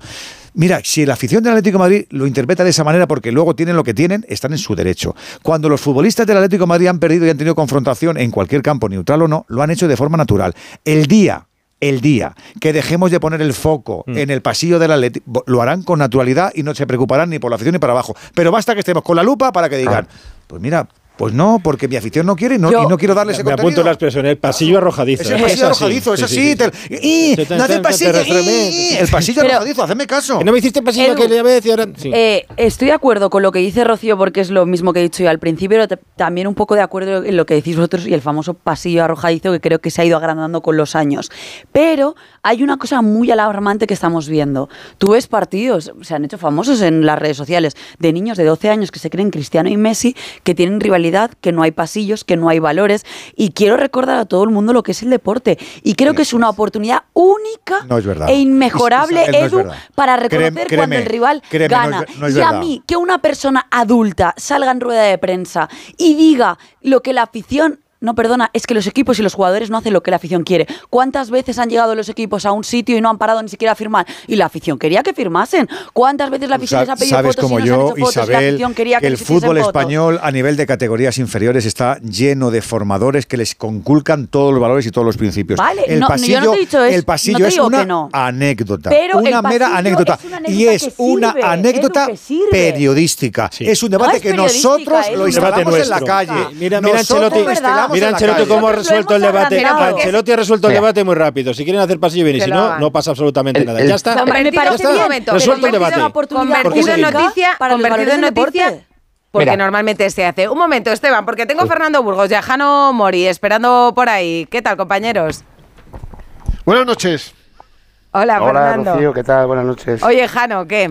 ¿Tú cómo ves? ¿Tú que conoces al Metropolitano? A ver, eh, yo creo que llevamos desde el, el que quedó el Atlético de Madrid eliminado de la Supercopa en semifinales por el Real Madrid, hablando del pasillo. Y es lo que no quería que en el, Atleti- en el Atlético de Madrid no querían que pasara eso. Y yo no voy a entrar en, en remontarme a cosas que han pasado en el, anteriormente, hace años, cuando Mourinho era entrenador del Real Madrid, porque no viene al caso, porque no hay que remover nada, pero de verdad estoy 100% de acuerdo con lo que acaba de decir Edu García. Eh, creo que no lleva a nada y que esto es un pasillo arrojadizo y que se ha hablado de una cosa que no tendría por qué hablarse. Si el Atlético Madrid no le sale del corazón hacer ese pasillo, no está escrito en ningún sitio que sea una ley que haya que cumplir y no es algo obligatorio. Yo creo que mm, hay que dejar a la gente que haga lo que siente y si lo que sienten es no hacer el pasillo desde la directiva hasta el cuerpo técnico y hasta el vestuario, creo que hay poco más que decir. Bueno, sobre todo eh, Ancelotti, eh, o sea, Simeone ha hablado de la grada. Fernando Burgos, eh, Ancelotti eh, ha hablado de, de Vinicius y ha dicho algo que a mí, bueno, no sé si me ha sorprendido, pero bueno, que ha sido llamativo, ¿no? Sí, ha sido llamativo y, y a la gente, a todo el mundo le ha sorprendido, ¿no? Nadie esperaba que este extracto sonoro que vamos a escuchar terminara con la frase con la que ha acabado eh, Ancelotti cuando le han preguntado por el partidazo que hizo el otro día eh, Vinicius contra el Barça con un hat-trick y sobre todo sus declaraciones tras el partido haciendo autocrítica y, y afirmando que no es un santo. Escuchar. Como he dicho, ha vuelto a su mejor nivel después de la lesión, ha necesitado un poco de tiempo, ha marcado sí, de manera bastante distinta, está aprendiendo a jugar un poco más por dentro, esto lo, lo rende mucho más peligroso, está combinando muy bien con Rodrigo. Sí, me ha gustado más lo que ha dicho que, que los tres goles. Yo no soy un santo, las veces hablo demasiado, a veces hago regatas que, que no deben hacer, pero estoy aquí para mejorar, para dar e- ejemplo a los niños que, que me están mirando y, y quiero mejorar y me está, me está enseñando todos los días lo, lo que tengo que hacer y mis compañeros también. Pues eso es lo que había dicho Vinicius y Muy ¿qué os parece lo que ha dicho. Ancelotti? Hombre, eh, es que yo creo que lo que ha dicho Ancelotti lo pensábamos todos, ¿no? Yo echaba de menos un poco, conociendo además el carácter de Vinicius, que diese este paso adelante y reconociese sus errores. Me pareció que lo que hizo fue de bandera y de quitarse el sombrero, que tampoco es fácil reconocer los errores de uno mismo y después de todos los palitos que le han dado, salir y decirlo. Me pareció que es admirable y luego Ancelotti ha estado muy bien en rueda de prensa diciendo que los goles están muy bien, pero que él no solo quiere jugadores. Yo sé que Es Ancelotti quiere grandes tipos en el vestuario. Tú estabas Va- ahí en sí, va, a sonar otra vez mal lo de gestionar, pero es que lo ha gestionado muy bien este, este caso de Vinicius, ¿no? Porque precisamente él en público siempre ha ido defendiendo al jugador en todos los casos, Total. en todos los momentos, internamente ha ido reconduciendo o tratando de reconducir precisamente esa situación Esto que ya venía diciéndolo Carlo Ancelotti, ¿no? Pero el otro día dijo, reconoció directamente lo de los tacones, pero todos sabíamos que a Ancelotti no le gustaba determinados gestos y determinada actitud de, de Vinicius, ¿no? Pero él lo ha hecho que de puertas hacia afuera, bueno, pues él trataba de proteger al jugador y de puertas hacia adentro, al igual que muchos compañeros, capitanes como Nacho, como otros jugadores, han ido reconduciendo eso hasta que el propio Vinicius, bueno, pues lo ha reconocido. y ha Pero hecho de no- muy humilde, vendiendo. ¿eh? Le ha hecho falta Claro. a Vinicius venirse a este terruño porque, como contó Burgos en su momento, Claro. hubo un momento en el que Ancelotti tira la toalla. Hay un Sí, momento en el que claro. Ancelotti dice es irreductible, es los jugadores los que- irreconciliable. el resto de compañeros también es los que tienen que- imposible educarle en, en- Claro. en- en un comportamiento que, que no le perjudique. Sí. Y ahora está Además- muy bien porque él ha sido listo y ha dicho, me he ido a mi mister para decir, venga, que... Y por cierto, sí, efectivamente, Vinicius, muy bien, fenomenal. Confiesas que estás eh, aprendiendo a mejorar. Quiere resultados. Sigue. No, no, sigue. Sigue que no has llegado. Sigue que no has llegado a la meta es el primer paso, Venga, claro, sigue, es el primer sigue. paso, Sigue claro. que no has llegado todavía. Es el mayor perjudicado de sus actitudes, eh, digamos, por, de alguna manera, es el propio Vinicius, Pues que claro. hace un hat-trick en una, en una final y se habla casi tanto de hat-trick como de su comportamiento, ¿no? Y yo estoy con Edu. Eh, muy bien las palabras, soy más de hechos. Veremos a ver. Ver, veremos, ¿eh? Va a ser difícil cambiar ese eh, mm, pronto que tiene, ¿no? Pero ya Los está tenemos- cambiando, ¿no? Los que tenemos un pronto... ¿No ha vuelto más eh, Bueno, templado? Lo primero que tienes que hacer para edad- corregir un error es reconocerlo, ¿no? Entonces ya has dado ese primer paso, que no digo que sea el más complicado, es verdad que luego tiene mucho Pregúntale, Hay que- pregúntale a Ferran si no nos Pero a lo mejor. ¿A quién? A Ferran, pregúntale a Ferran si estamos Bueno, cambiando Vinicius. El otro día, el otro día eh, estábamos aquí con Susana Guas, en las imágenes de Movistar Sí. Plus se veía que el primero que enciscaba era Ferran. El primero que se comporta de una forma incivilizada es Ferran, pero tiene pinta que cuando está en el banquillo con ganas de pegarle un sopapo al otro es porque el otro le habría hecho algo. ¿No? No Bueno, justifico, no, ¿eh? tiene pinta, tiene pinta, no, no lo sé, lo que hemos visto Sí, sí es lo lo, de. Ferran primero y Sí, que luego claro. Vinicius le dice el 4-1. efectivamente. Vinicius tiene muchas cámaras encima. Vinicius desquicia como O tiene sea que, desquiciar, que es Vinicius, con juego y todo con lo que goles. hace, todo lo que hace en el campo se le ve, porque tiene todas las cámaras encima. Yo le alabo a Vinicius que el día que marca No, en un eso es transparente, en eso no, no ¿Eh? eh, que, digo que en eso no disimula. O sea, que Vinicius No, pues no, que no no tapa ni la boca. Que claro, que que- A otros igual no les pillan, pero Sí, es que sí. le van a pillar seguro. Pero que el día que tú haces un hat-trick y tal, tú salgas, a mí me parece un ejercicio de madurez y de humildad tremendo. También te digo, Rocío, que es el momento más fácil y el Falta mejor la momento también, cuando ¿eh? vas a Sí, sí, hacer sí, sí, también. autocrítica, cuando pierdes La, 3-0. la aspi- la aspiración que tenemos que tener con Vinicius es que haga lo que él sabe hacer, que es marcar eh, tripletes y que no le haga gestos a nadie. A ver si, es así, a ver si Eso un es. partido se da así.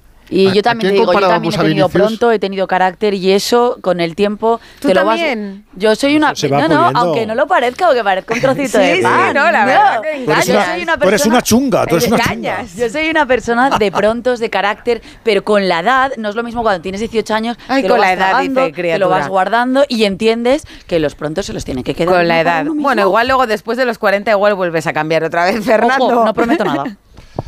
No, pero os, os preguntaba, eh, ¿a quién se comparaba a Vinicius? ¿Os acordáis? A Neymar, no A era Neymar. Junior, A ¿verdad? Neymar, sí. ¿Vosotros habéis escuchado animar una declaración como la de Vini el Nunca. otro día? No, al No, revés, nunca, al no, para nada. Al revés. Ah, vale. A partir, a partir de ahí sí que veo un cambio. Ni, ni- ni pretendo ser abogado defensor de nadie, bastante tengo yo con, con defenderme. Pero eh, se decía, es como Neymar. Es como Neymar. Yo cuando salió Vinicius y lo escuchaba en directo en el Radio Estadio Noche, yo decía, pero, pero si esto a Neymar ni se le plantea, y más metiendo un hat-trick en una final contra el Fútbol Club Barcelona o contra el eterno rival de Neymar. Es que si es un principio, vale, a partir de ahora, hechos y menos palabras. Vamos a ver, vamos a esperar. Pero en cierto modo, en cierto modo, todos los clubes y los equipos y los jugadores los dicen, la forma de sacar del partido a este futbolista es provocándole. Sin duda. Eso y es, tampoco y es, es muy condenable y vergonzante, diga. Burgos. Absolutamente. Y hay que decirlo. y hay- Absolutamente. Y, tiene que estar el árbitro vigilando. Tan mal o me parece una cosa como la otra, Eso es obviamente. peor. Eso es peor. O sea, que alguien en el vestuario de cualquier equipo, de, a ver, compañeros, hacemos un 4-4-2. A ver, por cierto, que se me olvidaba, ¿quién tiene que desquiciar a Vinicius? Es. A ver, ¿quién es? El, tú, tú, eh, porque eso se hace. Sí, sí. Eso es vergonzante. que- En que- todos, que Neymar en igual todos tampoco- los sí, sí. partidos. Igual Neymar tampoco tuvo a Ancelotti de entrenador. dicho lo cual, la madurez plena a Vinicius le llegará cuando esas cosas no le lleguen. Mírame a mí. Cuando no le llegue, es más, cuando Vinicius sea consciente de que concatena tres o cuatro partidos, marcando goles, siendo el mismo y no respondiendo a ninguna provocación, le dejarán de provocar. Pues fíjate que hoy a Ancelotti le han preguntado precisamente eso, ¿no? Si han trabajado, les ha insistido a sus jugadores un poco en que no entren en provocaciones, tal, y Ancelotti ha dicho, no, no, eso no. Pero Fernando Burgos, a ti, Ancelotti te ha dado las tres claves del Madrid, así ha sido. Entonces, estos son los tres componentes que te permiten tener éxito. Un ambiente motivado, repito, un fuerte espíritu de equipo y tercero, un, No. juego, un buen juego.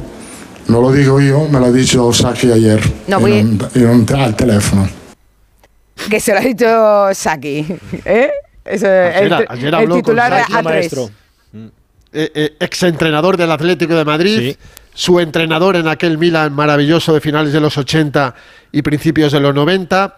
Estuvo con Saki Carlo Ancelotti ayudante en el Mundial del 94, donde Italia perdió la final contra Brasil en los penaltis. Eh, sí, ha estado muy bien, eh, Carleto. Creo que son las tres claves para que el Madrid lleve más de tres meses y medio sin perder un partido desde aquel lejano 24 de septiembre en el Chivitas Metropolitano.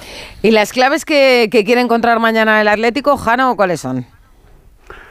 Bueno, antes de nada, déjame decir que la experiencia que tengo yo con Saki es que era un maestro, desde luego, y que le echaron del Atlético de Madrid yendo tercero en Liga. Era, era un desastre, pero, pero iba tercero y además eh, muy cerquita de la cabeza. Eh, dicho esto, por supuesto que todo lo Pues el que diga Atlético va quinto ahora, ¿eh? muchísimo valor. Sí, sí, bueno, también tiene un partido menos, vamos a esperar un poco, ¿no? Esto hay, que, hay- que hablar en mayo, que es cuando termina la competición. Pues mira, en el Atleti, en el vestuario se piensa que eh, el otro día frente al Madrid se compitió muy bien hasta el minuto 85, que luego evidentemente el Madrid tiró de energía, es algo que se comenta en el cuerpo técnico, aunque no se quiere decir públicamente. Hoy Simeone ha dicho que el Madrid tiene mayor contextura física. Eh, tú ves los cambios del Madrid, son gente que, tiene energía, gente joven, eh, gente físicamente más poderosa. Pero además de eso, también eh, ha comentado y ha, mandado un recado Simeone a sus jugadores, sobre todo a la defensa, que este año no está funcionando, que hay que mejorar en los duelos individuales en defensa. Y además se ha hecho hincapié en la jugada que supuso el tercer gol, ese fallo de, en la presión del Atlético Madrid, que introduce Savic en propia meta, el gol que da el empate al Real Madrid. Dicho esto, bueno, pues ha hablado muy bien del rival de mañana, ha hablado muy bien del Real Madrid y lo ha dicho porque es lo que piensa. Mira, si te parece, lo escuchamos. Hay un rival mm, enfrente que juega muy bien. Hay un rival mm, enfrente que juega muy bien, que sobre todo con espacios es muy peligroso. que tiene la capacidad para que mm, sin tener el dominio del partido pueda resolver el partido.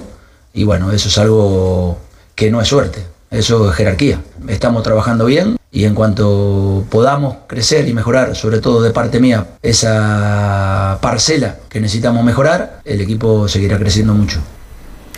No sé si. La eh, parcela es la defensa, lógicamente, claro. eh, no sé si la del Atleti en Copa eh, es eh, a priori igual la bala más sencilla, ¿no? Bueno, la Champions nunca se sabe, queda todo en la Champions todavía, ¿no? Pero en la Liga está un poco, un poco lejos. Más necesitado el Atlético llega que el Madrid. Hombre, a priori sí, ¿no? Son cinco partidos para conseguir un título. En teoría, el, el título más asequible era la Supercopa. Una vez que ya pierdes la Supercopa, si tú dices que quieres ganar un título, como ha dicho ya Enrique Cerezo en más de una ocasión esta temporada, evidentemente es la Copa. Lo que pasa que eh, ha tenido la mala suerte que le ha tocado el Real Madrid en, en- en- en estos octavos de final, ¿no? O sea, quiero decir, pues el camino más Seguramente corto, han pero es tenido que- mala suerte los dos. los dos, no, creo, no, los dos, ya lo dijo Sí. Ancelotti, ¿no? A mí no me gusta enfrentarme tantas veces con el Atlético de Madrid, ¿no? Y Pero- nosotros buena porque vamos a ver este partidazo. La verdad que para nosotros es un partido. A mí me parece que mañana está más exigido el Atleti. Sí, Yo creo que el más. mañana es su partido. Mañana es su partido porque mañana eliminar al Madrid, quedarte en cuartos, te da, te abre un horizonte. Y yo creo que El, el, Madrid, mañana pues, es que no es lo mismo, no es la misma situación. tienes la Liga, tienes tu Liga de blanco. Campeones, pero yo creo que el Atleti mañana tiene una exigencia muy muy alta, muy muy alta y tiene que dar esa piedra Sí, de toque está- porque, porque además- más viene de donde vienes, ¿no? Claro, decir, claro. viene de, de perder en la Supercopa como has caído y encima haciendo un buen partido, a ver, entre comillas, un buen partido contra el Real Madrid donde le has exigido mucho al Real Madrid, lo que pasa que luego eres una verbena atrás, ¿no? Que ese es el problema que está teniendo el Atlético de Madrid esta temporada, ¿no? A mí no me gustaría, decir, ¿eh? Lo de perdona, no me gustaría en- estar en la piel del jugador Atlético de Madrid mañana. ¿No? Porque no,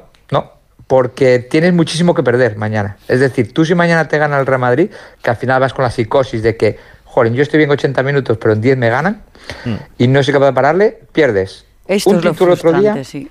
estás a 10 puntos en liga y pierdes otro contra tu eterno rival. Quiero decir, y en tu casa no me ¿eh? gustaría Y en tu casa con Pero dale la, 60.000 tíos. dale la vuelta, dale la Sí. vuelta a la cosa. Tú eliminas al Madrid mañana y te vienes arriba, porque imagínate la Claro, fiesta del. Metropolitano, Pero que, el fu- el que quiere decir que, así como hay cosas. normalmente, de- normalmente es mm, pesimista o, o piensa mucho en la consecuencia del resultado. Y cuando vienes de perder, piensas, ¿vuelvo a perder?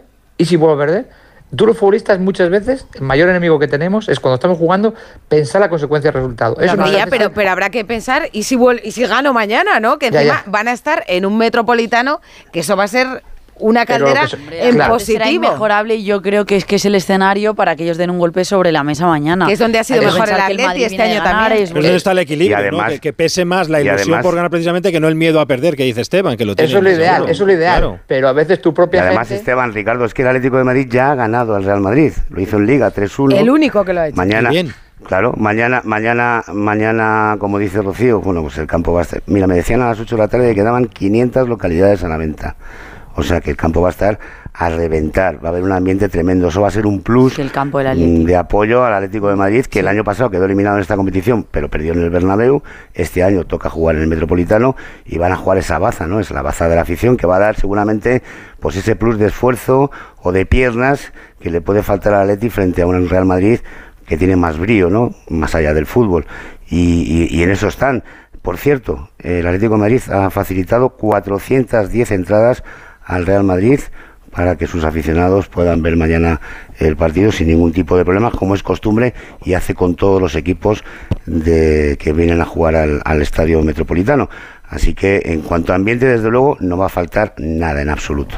Y, y por el otro lado, un Madrid donde parece que todo es una balsa de aceite, aunque hoy Ancelotti tiene claro que de la nube, ya lo dijo el otro día, bueno, de la nube baja, y le pregunté, ¿y cómo baja? Perdiendo mañana. Claro, sí, sí. Y, bueno, también ha dicho que, que lo anterior ya no cuenta. Que lo del 24 de septiembre no cuenta porque eh, fue hace tanto que, que algunos se agarran a ello porque no queda otra cosa que agarrarse a ello. Pero es que ha dicho que no cuenta tampoco lo de la Supercopa de hace una semana justo. No, Ancelotti sabe manejar muy bien todos eh, los discursos y, y todos los métodos y, bueno, pues eh, es que este Madrid gana cualquier tipo de partido. Es que lleva tres meses y 40 días sin perder.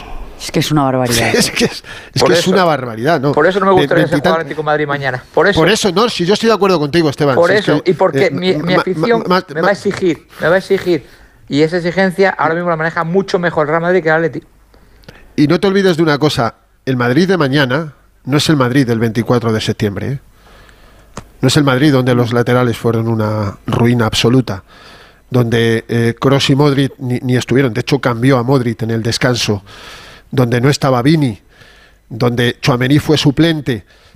A ver, han pasado muchas cosas y ha llovido mucho desde aquel 24 de septiembre, pero el partido de mañana no se va a parecer a, ninguno y el Madrid sabe jugar con ese tipo de cosas, con la exigencia mayor del rival. No escucharás a nadie del Madrid decir nosotros somos muy favoritos, aunque lo es, por racha, por momento, por físico. ¿Os imagináis que se vuelve a llegar a la prórroga? ¿Quién tiene más ventaja otra vez? ¿Quién tiene más ventaja? ¿El que lleva una semana descansado o el que tiene efectivamente, pero eso no es de ahora, que lo diga el Cholo? El Madrid tiene un físico maravilloso desde hace mucho tiempo y por eso compite mejor que el Atlético en Champions, entre otro tipo de cosas. Ah, por cierto, que no se me olvide, a propósito del, del pasillo o de... Mañana tampoco va a haber comida. Ah, ¿y porque, eso? Porque lo del pasillo... Conjunta, quieres decir, ¿no? cuente Cada uno Jano, comerá pero- en su casa. No, yo no. yo la, pero- ce- pero- la cena me la suelo saltar, la comida no, ¿eh? Y el desayuno No, muchísimo pero a ver, menos. que todo, todo lo del pasillo y todo esto que, que- que estamos hablando, todo esto también tiene una consecuencia o una causa, mejor dicho, que es las malas relaciones que tienen ahora mismo estos dos clubes. Sí, que Cerezo Sí, y pero Fernando, Florentino se Fernando, llevan... pero lo de la comida, perdóname Fernando, lo de la comida no tiene nada que ver con eso que estás contando, que es verdad, lo de la mala relación, pero no tiene nada que ver. ¿eh? Yo he estado indagando esta tarde, a mí me consta que han hablado los dos presidentes, Enrique Cerezo y Florentino Pérez, han quedado en verse directamente en el estadio antes del partido porque es entre semana y es muy tarde, es a las nueve y media. No era operativo para ellos quedar a comer, así me lo comunican.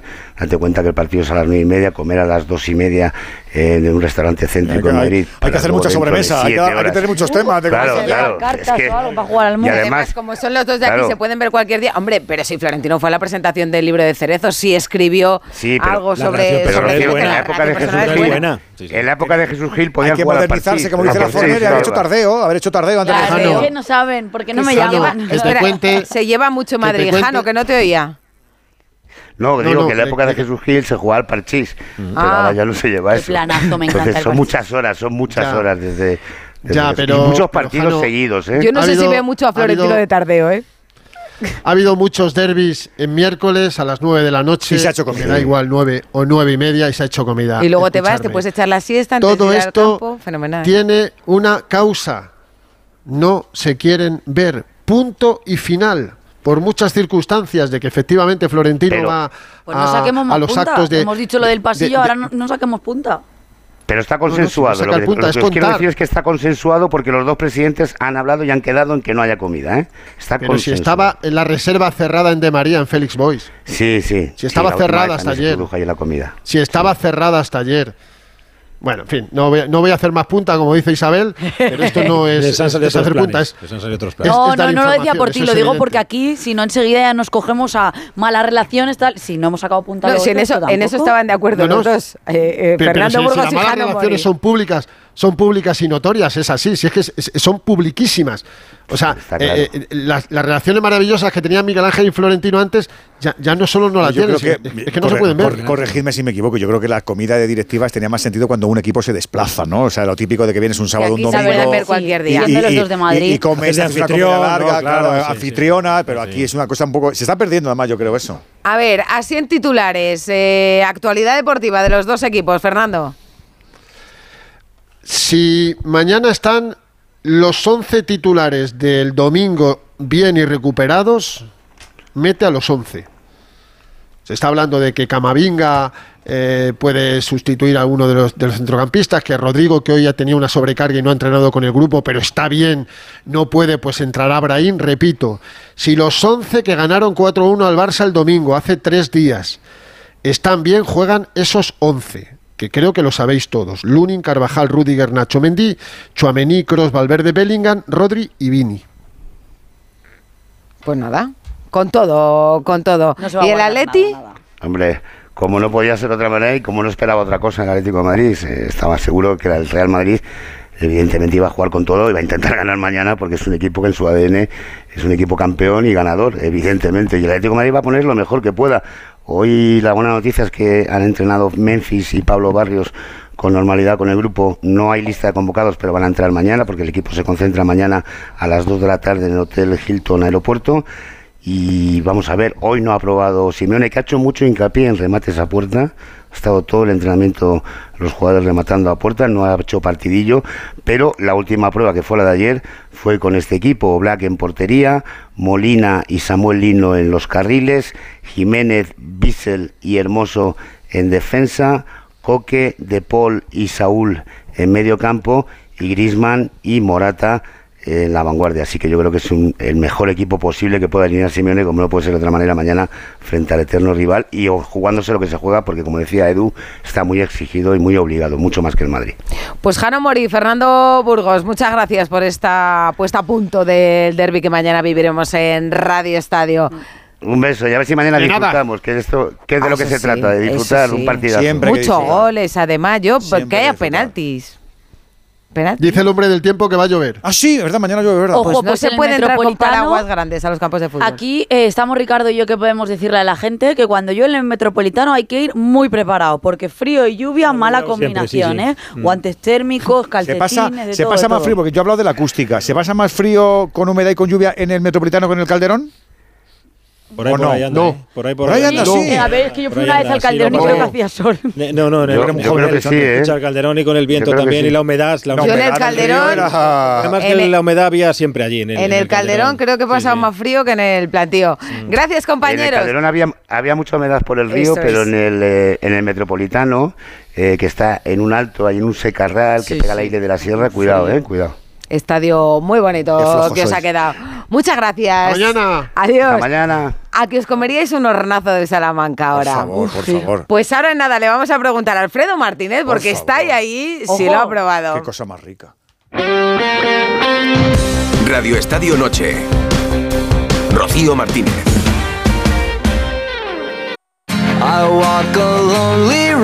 Radio Estadio Noche. Rocío Martínez.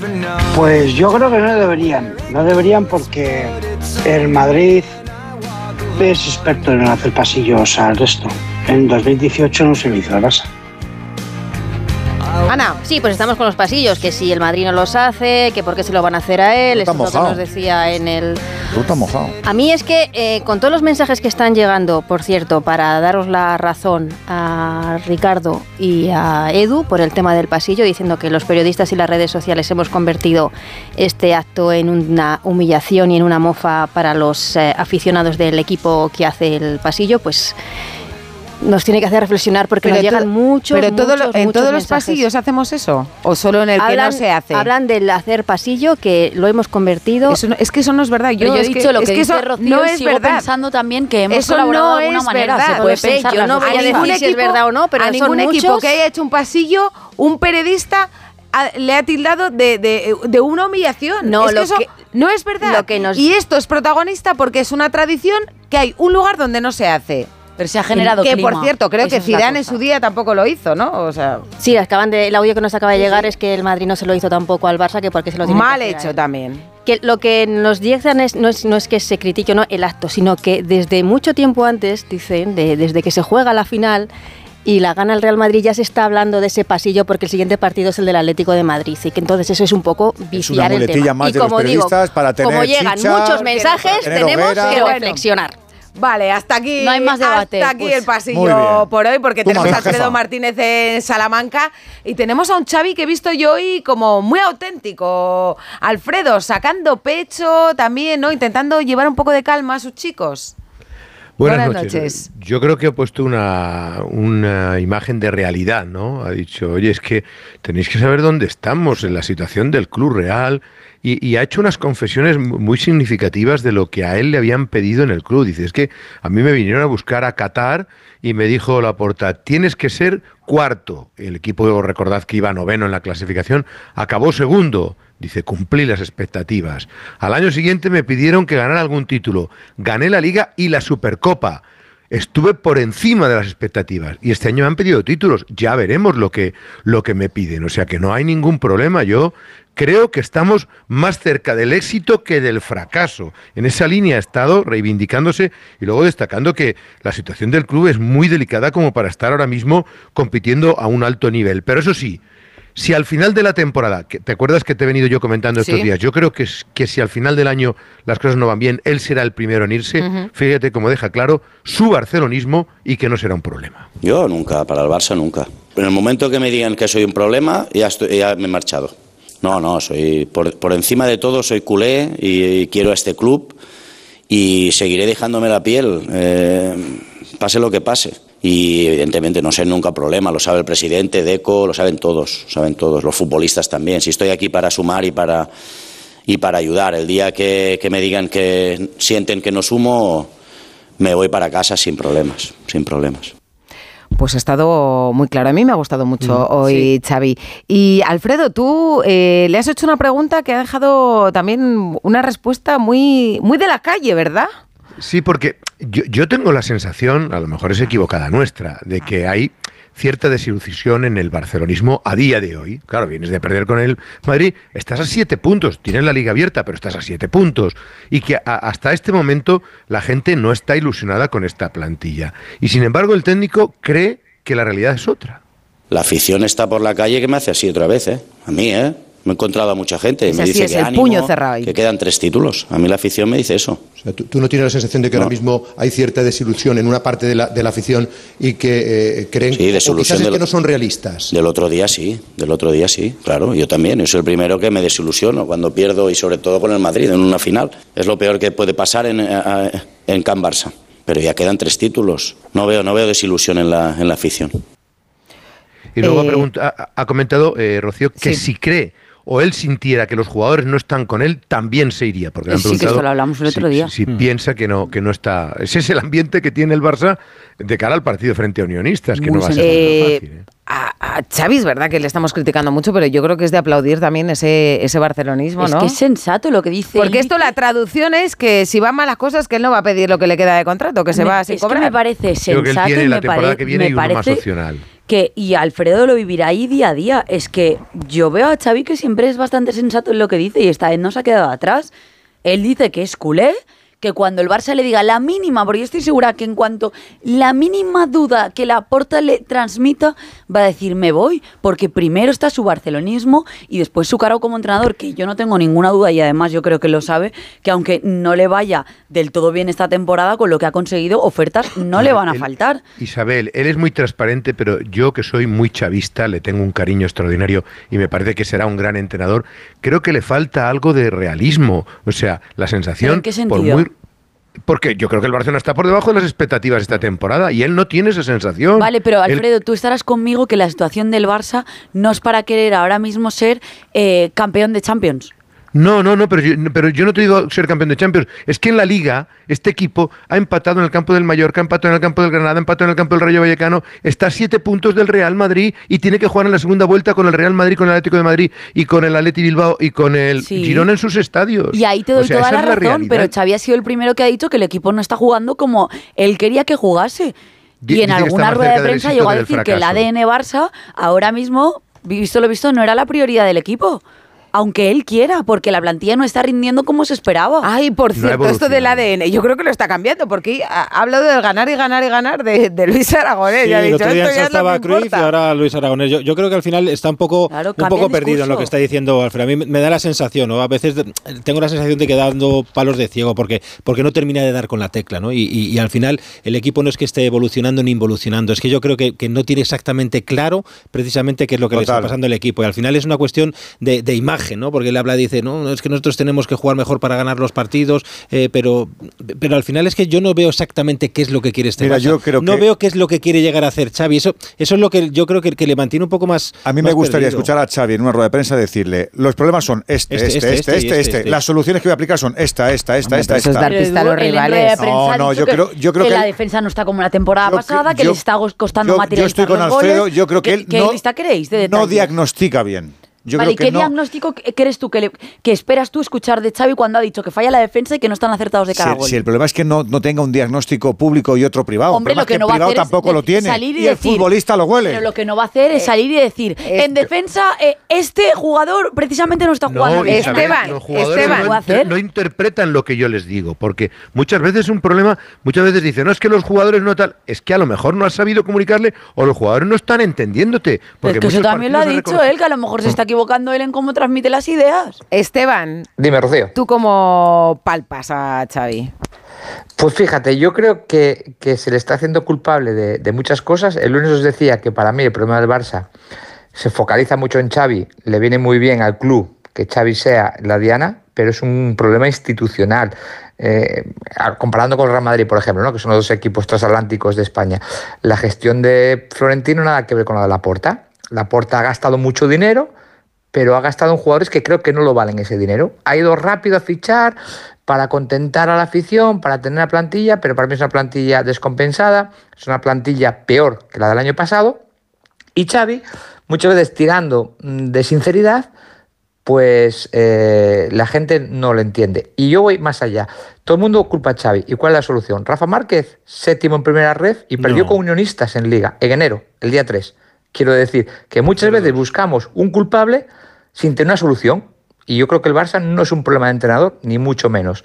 ¿eh? Es verdad que Xavi, le podemos decir que no tiene experiencia, que han bajado el rendimiento de ciertos jugadores, pero también que la plantilla que tiene es peor que la del año pasado. Y volvemos a Busquets, volvemos a Jordi Alba, volvemos a Dembélé. Todos los días Busquets. Busquets. No, todos los días, todos los es días. que- Eso te enerva, Lo dije, no sé si ayer antes de todos los días, todos los es días. como la eso lo diré. Esto es como la familia. Una familia o una persona que es desordenado en su vida nunca tendrá una vida exitosa. Pues un Mira. equipo de fútbol que es desordenado nunca conseguirá éxitos. Vamos a cambiar. Es desordenado. Vamos a cambiar un poco el tono, nos vamos a marchar también a Salamanca. Eh, Roberto Benito, buenas noches. Muy buenas noches, Rocío, ¿qué tal? Allí todo lo contrario, claro.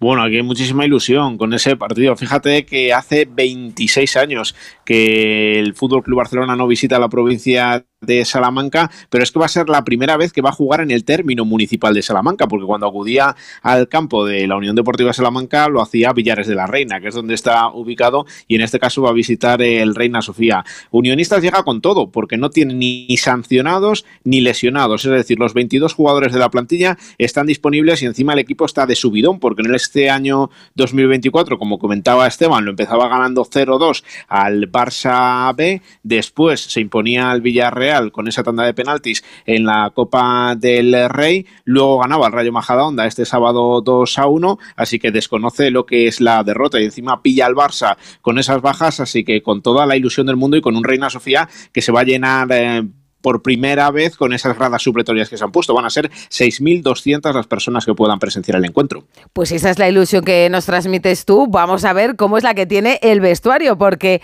vamos a hablar ya que nos escucha Jordi Tour, jugador de Unionistas y además canterano del Barça. Jordi, buenas noches. Buenas noches, ¿qué tal? Eh, iba a decir de 0 a 10, pero de 0 a 1000, eh, ¿cómo de especial es el, el partido de mañana para ti? Pues el máximo, el máximo. La verdad que, que será un día muy especial por, por mi pasado allí y, y, bueno, supongo que es especial para todos, pero para mí po- eh, tiene ese plus que, que implica haber jugado en las categorías inferiores.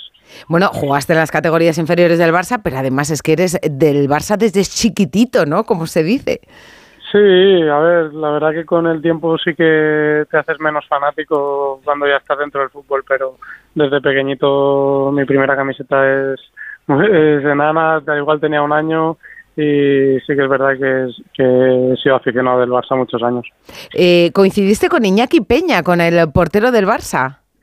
Sí, sí, sí, coincidí dos años con él, eh, tiene un año menos, pero sí que es verdad que ya lo subían de categoría y, y bueno, que apuntaba a lo que, a lo que realmente ha sido, un gran portero y que lo está demostrando.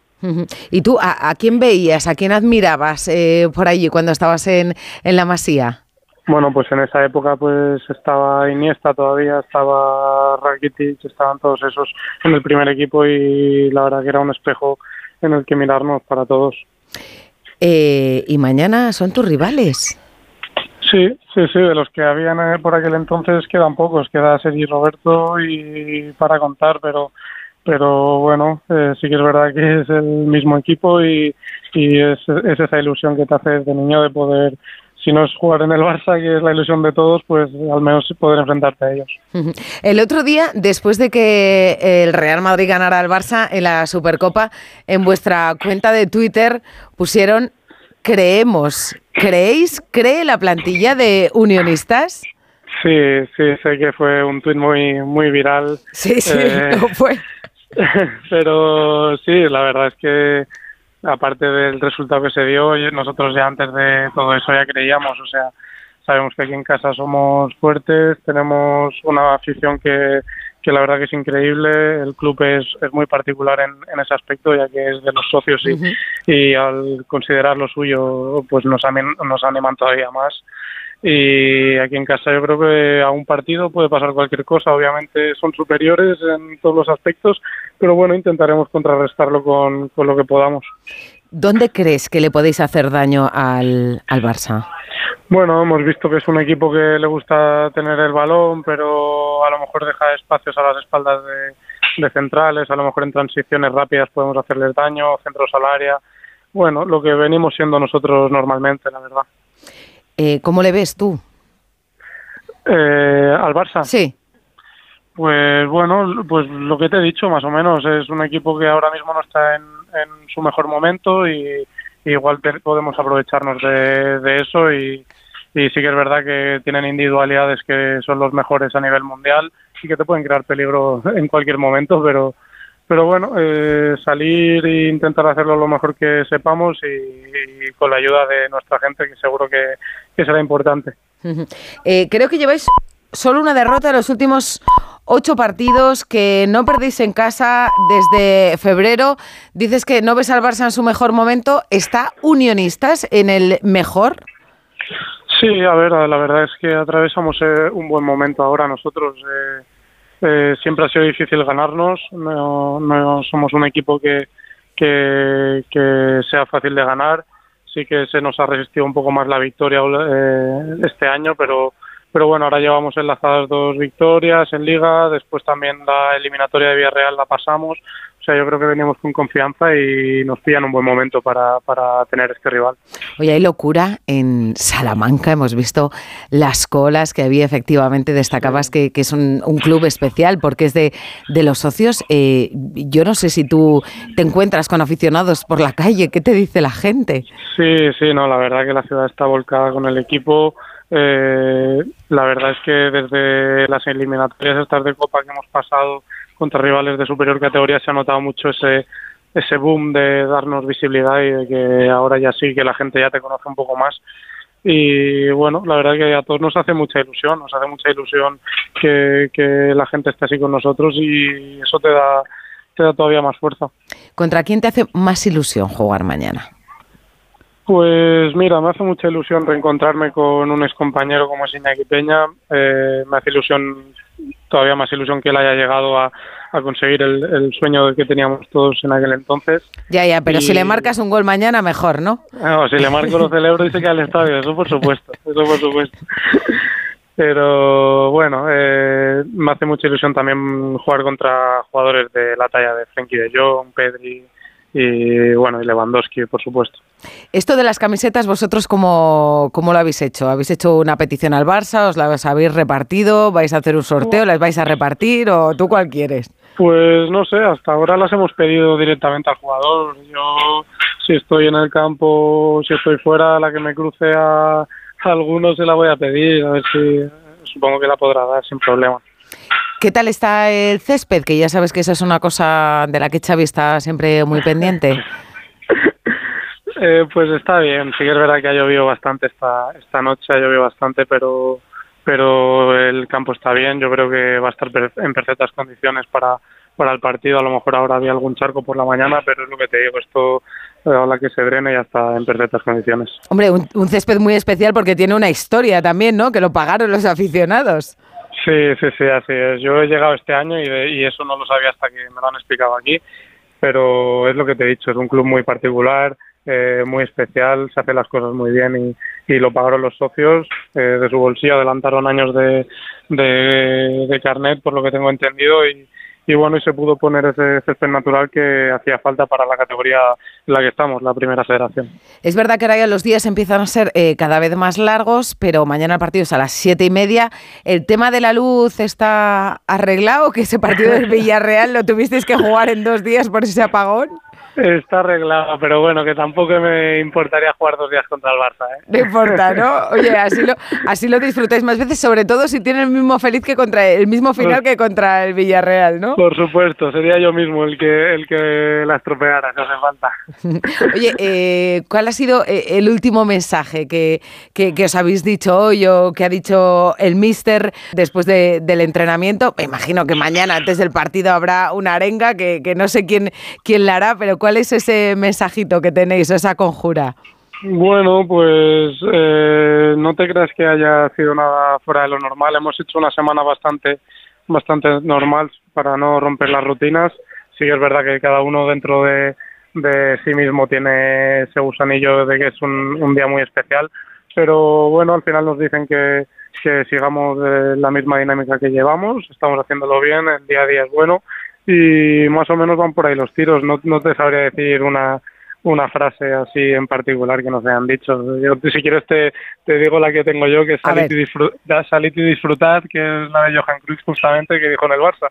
Así que Oye, a ver si, a, a, salir y a disfrutar. A ver si le vas a quitar a, el cruifismo a, a, Xavi, ¿eh? que, que, hablaba el otro día antes de la Supercopa del cruifismo. No, por lo que veo, claro, mañana es un día más en la oficina. Claro, os habéis cargado un segunda, el Sporting, os habéis cargado el Villarreal. Pues nada, sí. mañana jugar contra el Barça ya es como algo normal, entonces. No, al revés, es un regalo para todos, pero, pero sí que es verdad que hay que darle normalidad porque si no eh, ya no seremos nosotros mismos y eso sí que es lo que no queremos que pase. Pues un abrazo muy grande para, para Salamanca, eh, mucha suerte para pues ese partido. Salid y disfrutar. Jordi Tour en medio centro y Vicenco de, del Unionistas sí. es de la cantera del Barça eh, ante un partido tremendamente especial que contaremos aquí, aquí mañana. Suerte y a descansar esta noche. ¿eh? Muchas gracias. Prontito, gracias prontito a, a dormir. a ver si se puede dormir, sí. Gracias, Jordi. Hasta luego, Chao. gracias. Y Alfredo, ahora en cuanto volvamos, nos tienes que contar quién les ha dado una charla motivacional, algo así, a los futbolistas, a Xavi. El director del colegio, el profesor Laporta. Ah, mira, el profesor Laporta, ahora nos lo cuentas. Radio Estadio Noche. Alfredo, cuéntanos cómo ha sido esa charla. Es que parecía una clase, efectivamente. Sí, la foto, solo hemos visto foto, además. Es, sí, el club se ha encargado de repartirla. Es la, la sala donde da las charlas eh, Xavi Hernández, donde ven los vídeos. Y allí esta mañana ha aparecido Joan Laporta junto con el vicepresidente deportivo Rafael Juste, con el, un directivo que está cogiendo mucho peso en el área deportiva como es Joan Solé y ha querido darles una arenga y hacerles ver la, la, situación importante que está viviendo el equipo, que confía en ellos y que tienen que revertir la situación, que evidentemente quedan todavía tres títulos por conseguir y que vayan adelante. Y ahí estaban sentados en los pupitres todos mirando atentamente, tomando apuntes, se copiaban unos a otros y a ver si se han aprendido la lección mañana, ¿no? Pero luego hemos visto a la puerta que nada más acabar la sesión de entrenamiento se ha marchado rápidamente, nos ha hecho con el pulgar hacia arriba como diciendo, lo veo bien, pero vamos a ver si es su sensación o su impresión, porque lo de mañana es un test complicado. Es un equipo difícil el unionista, ya sabe el Sporting, ya sabe el propio Villarreal. Me dicen que es un equipo de un nivel fuerte, o sea, es la tercera categoría, y que en su estadio estrecho no es fácil, ¿eh? así que vamos a ver, porque el Barça tiene hasta ocho bajas, ¿eh? seis lesionados, Araujo expulsado en la Supercopa, que lo cumple en esta competición, expulsado en la Miña Man el año pasado, cumple su segundo partido, fíjate hasta qué punto que no van a estar ni el hermano de Xavi Oscar, expulsado en Barbastro, ni el entrenador de portero expulsado en, su, en la Supercopa, así que el hay pobre que templar, Xavi ¿eh? hay que templar ahí un poco claro en el, que sí. en el lenguas, esas lenguas. Eh, Roberto, mm, hemos escuchado a Jordi Tour, vamos, todo entusiasmo, y es que yo veo que se lo, que es que se lo creen, que es un equipo Que de sí, la sí, tercera que categoría y se lo creen.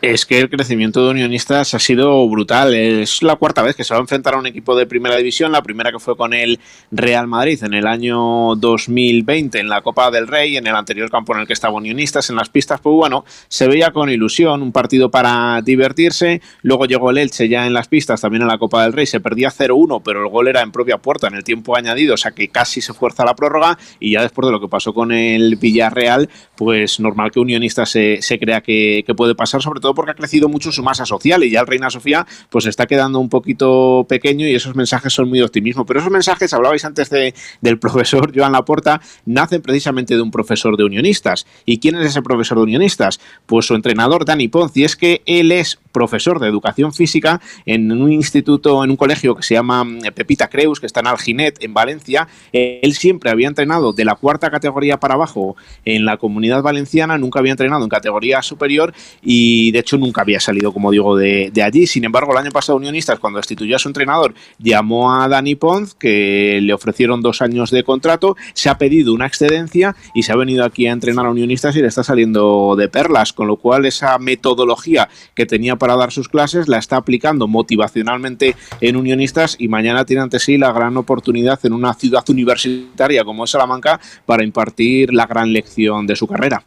Pues Alfredo y Roberto, daos un paseo por la Plaza Mayor de Salamanca por mí, por favor. Sí, señor, y mañana probaremos el hornazo también a tus Ay, por favor. Ya, no sigas, no sigas, Alfredo, no sigas. Gracias. Eh, Un abrazo a todos. un Buenas noches. abrazo. El director de cole, que sabe dar una charla ahí. Sí. Yo creo que es lo único que hace bien ya la porta, el coaching.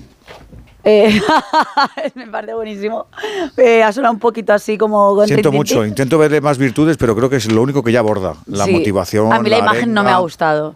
O sea, no me ha gustado porque este, el Barça está en un momento un poco complicado, Xavi también está en un momento un poco complicado y no sé, no creo que es la imagen que debería darse. Eh, si la puerta quiere ir a ver el entrenamiento, vamos, está en Sí. todo su derecho, ¿quién soy yo? Seguro que muchas veces va al no vestuario y da charlas, pero a mí esa no foto sé. no es buena para Xavi, ¿no? Y dando, este- dando una No masterclass. le deja- parece que da, para dando una, No como el lugar en el que manda. una masterclass ahí. El, No, no el- me ha gustado. A mí me el parece, jefe. Me parece normal. Hay que ver el contexto de la porta como es como presidente. Yo tenía presidentes que cuando venían sabía que venía más a animar que a, que a poner puesto de trabajo en peligro y otros que cuando venían sabía que alguno iba a caer, ¿no? No sé, no sé el contexto de, de la porta. Yo creo que la porta, todo lo que sea debilitar a Xavi, se debilita él mismo, porque el paraguas que le queda ahora mismo es, es Xavi. Confío en él, es, es Xavi. Eh, pero bueno, esa imagen yo no le sacaría más allá, ¿eh? de, de dar A ver, no decimos que esté bien o mal, yo digo que a mí no me ha gustado. Pero a mí la que pena en- es no haber eh, escuchado y en visto todos los clubes, en todos los clubes pasa, ¿eh? Lo que no, no conozco a la porta cómo actúa ahí. Por, por la imagen, ¿no? Parecía que era buen talante. Ya digo, yo tuve presidentes que cuando venía al vestuario a hablar contigo, había problemas. Era que iba a, a buscar o a seccionar a alguien. Y otros, pues no, venían en plan de ánimos, incluso en épocas difíciles a, a mejorar las primas, unos incentivos. Bueno, funciona así, cada presidente es distinto. Pero estas charlas son muy comunes, ¿eh? los ¿No hay vídeo y audio? Me Pues- hubiese encantado. ¡Y ahora! ¡Vamos a salir! Eso hubiera estado bien. Mira, igual en algún documental lo vemos en, en un tiempo. Edu Isabel, Ricardo Esteban, muchas gracias A por. A ti, a ti, a ti. acompañarme. Y te- Pues un poquito de Open de Australia con Rafa Plaza como cada noche. Eh, ¿Yo qué hago hoy? ¿No duermo? ¿A qué hora tengo que levantarme si quiero ver al cara, Rafa? Uf, pues casi mejor que no duermas, tres y media, más o menos. Tres y media. O sea, te compensa yo creo ahora ir a casa, tomar lo que quieras tomar, un cafelito o cualquier cosa y, y quedarte porque Confieso, media, me lo voy a poner mañana, pero sin verlo, cuando me levante, ¿sabes? De esto, A ver como si capaz, dar para atrás. con las redes sociales y con Ya, todo es complicado, ya. ¿eh? Vas a tener que hacer un, un esfuerzo ahí, pero me parece bien. ¿Y qué más? ¿Qué más tenemos? A la, también, ¿no? a la misma hora más o menos a Davidovich, que juega contra Borges. Yo creo que tienen buena opción de pasar los dos, dentro de que no estamos en el mejor año para el tenis español, a pesar de que ellos dos pueden meterse en tercera ronda y a pesar de la victoria de Baosa, que ahora comentaremos. Pero creo que hoy los dos, tanto Alcaraz como Davidovich, tienen opciones de, de avanzar. Y lo de Badosa, la verdad que estaba muy contenta, ¿eh? Lo ha pasado mal. Decía que se ha pasado siete meses viendo el tenis en el sofá, claro. Sí, no es para menos. Al final, siete meses sin competir son muchos. El otro día comentábamos sus palabras de que le duele verse a este nivel, pues oye, a pesar de estar a un nivel que no es el nivel de la Badosa que vimos, que era número dos, ha ganado dos partidos de mucho mérito, está en tercera ronda e independientemente de lo que pase aquí, le va a servir como trampolín para el resto del año, para coger confianza y para poder sumar victorias importantes. Oye, y Djokovic eh, otra vez en cuatro sets, sufriendo con rivales que tampoco deberían ponerle en tantos problemas, ¿no? Y ha podido irse a los cinco porque en el tercero, cuando iban set iguales, Popirin ha tenido tres bolas de, de set que no ha aprovechado, ha acabado enfadado con la grada. Es verdad que la grada se ha metido con él, había un par de personas ahí un poquito pasadas de revoluciones, pero es verdad que Djokovic en Australia es Djokovic. 30 victorias eh, seguidas, no pierde desde el 18 y bueno, está avanzando a tirones, pero está avanzando. Para mí, eso lo hace más peligroso. Vamos, que tú no te fías ni un pelo de, Djokovic. Oye, que nos cuentes mañana muy buenas cosas ¿eh? de nuestros tenistas ahí en Australia. Eso esperamos. Gracias, Rafa. y en nada nos vamos al Dakar. Radio Estadio Noche.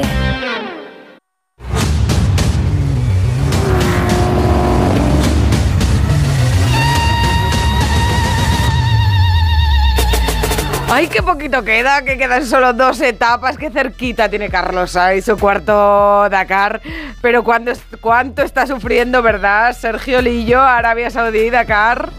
¿Qué tal? Buenas noches. Sí, sí, sin duda, está sufriendo muchísimo, muchísimo y hoy ha sido de esos días en los que se puede decidir un Dakar y, Carlos ha conseguido salvar la papeleta gracias también a la ayuda de su compañero Matías Ekstrom, que se ha parado en los últimos 120 kilómetros para dejarle dos neumáticos, ya que el, español había, había, pinchado nada menos que tres y recordemos que solo pueden llevar dos de repuesto, con lo cual se había quedado ya sin, sin neumáticos útiles y estaba vendido. Entonces ha llegado el sueco a a salvar la vida y a mantener las esperanzas de todos eh, en ese cuarto Tuareg de Carlos Sainz y Lucas Cruz más vivas que, nunca.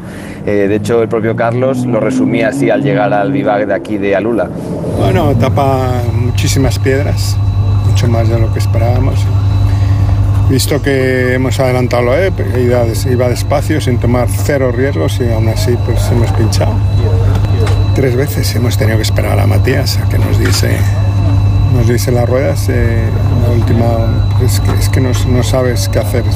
Yendo despacio, pinchas, vas rápido, pinchas igual, al final no sabes qué hacer. ¿Mañana salir tan atrás es más complicado normal o...? Mejor. Vamos, estaba desesperado con los pinchazos. Yo creo que mañana, si pudiera, se metía 10 ruedas de repuesto en el coche por si acaso. ¿eh? Totalmente, sin lugar a dudas. Además es que mañana es la, esa etapa que está marcada en rojo en el calendario con 420 kilómetros de, especial camino de, Yambú, que será donde termine dentro de dos días el, Dakar. Y es que si la de hoy tenía rocas que han, que han pinchado a, casi todos, porque Loeb, también recordemos el rival de, Carlos, ha pinchado dos veces, la de mañana tiene el doble de kilómetros con rocas de estas afiladas que hablábamos ayer, que, que son las que provocan estos pinchazos, con lo cual eh, imaginaros que, que, la tensión es total.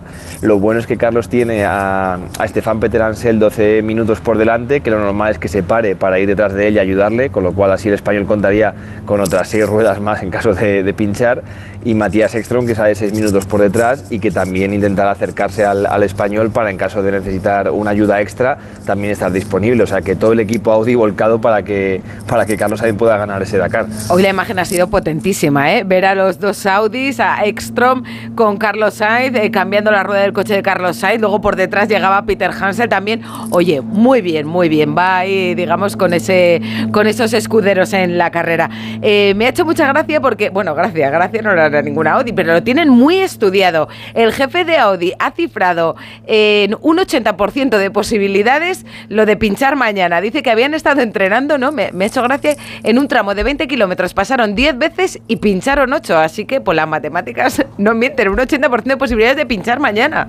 Sí, sí, totalmente. Es que es casi imposible que, que nadie pinche mañana o que sobre todo que ni Loeb ni, ni Carlos pinchen. O sea, como hablábamos, ¿no? Es el, el doble que, que, hoy de superficie de rocas y como comentaba Sven Quant, eh, uno de los jefes de, de, Audi, que a lo que comentabas tú, Rocío, eh, nos lo dijo el, el otro día, eh, hicieron esos test hace unos meses y pasaron por esta zona, no exactamente el mismo recorrido porque eso no, no, está permitido, pero sí pasaron por la zona que más o menos tiene una superficie parecida y pincharon un montón de veces en un tramo muy cortito de 20 kilómetros. Mañana son 420, o sea, imaginaros la, la pesadilla que, que se me va estoy, a vivir. Me estoy estresando ya, ¿eh? me estoy estresando. A ver, ¿cuánto ha recortado lo hoy y cuál es el colchoncito que nos queda para dos etapas? Pues mira, lo ha recortado al final 7 minutos y medio en meta, pero es que hubo, un momento cuando Carlos pincha el tercer neumático que estaba había recortado 16 minutos, es decir, dejaba en solo 4 la ventaja con Carlos, pero afortunadamente el español apretó en ese tramo final y la distancia en la general es de 13-22. Esa es la distancia con la que cuenta Carlos para, para mañana y pasado, eh, con lo cual, bueno, es un colchoncito como dices tú, pero, pero en una etapa como la de mañana, 13 minutos eh, es, poco, eh, es poco. Ya, bueno, pero Loeb también va pinchar, digo yo. Vamos. ¿Qué otras cositas nos deja hoy en la CAR? Pues mira, en, eh, por, por cerrar el capítulo de, de coches, eh, Laia Sanz ha vuelto a sorprendernos a todos porque en el primer punto de, de control, en el kilómetro 39, ha marcado el cuarto mejor tiempo de todos. Es decir, contando a Loe, contando a todos los grandes de, de la especialidad, ha marcado el cuarto mejor tiempo. Es cierto que luego ha tenido unos problemas también con los neumáticos, igual que, que el resto, y ha terminado 23, pero se mantiene ahí en, en ese cerquita de ese top 15 de la general. O sea que, que bueno, dos etapas por delante para la catalana que, que puede completar su mejor actuación en, en coches de, de los últimos tres años. ¿Y en motos? Cristina Gutiérrez, tu paisana, pues sigue ahí segunda, eh, a Segunda. 28, minu- 28 minutitos del primero, que es su compañero. Lo tiene complicado si no le pasa nada al estadounidense, pero bueno, está ahí, está ahí en la pelea y, y Cristina lo, lo dará todo hasta el final. ¿Y en motos qué tenemos?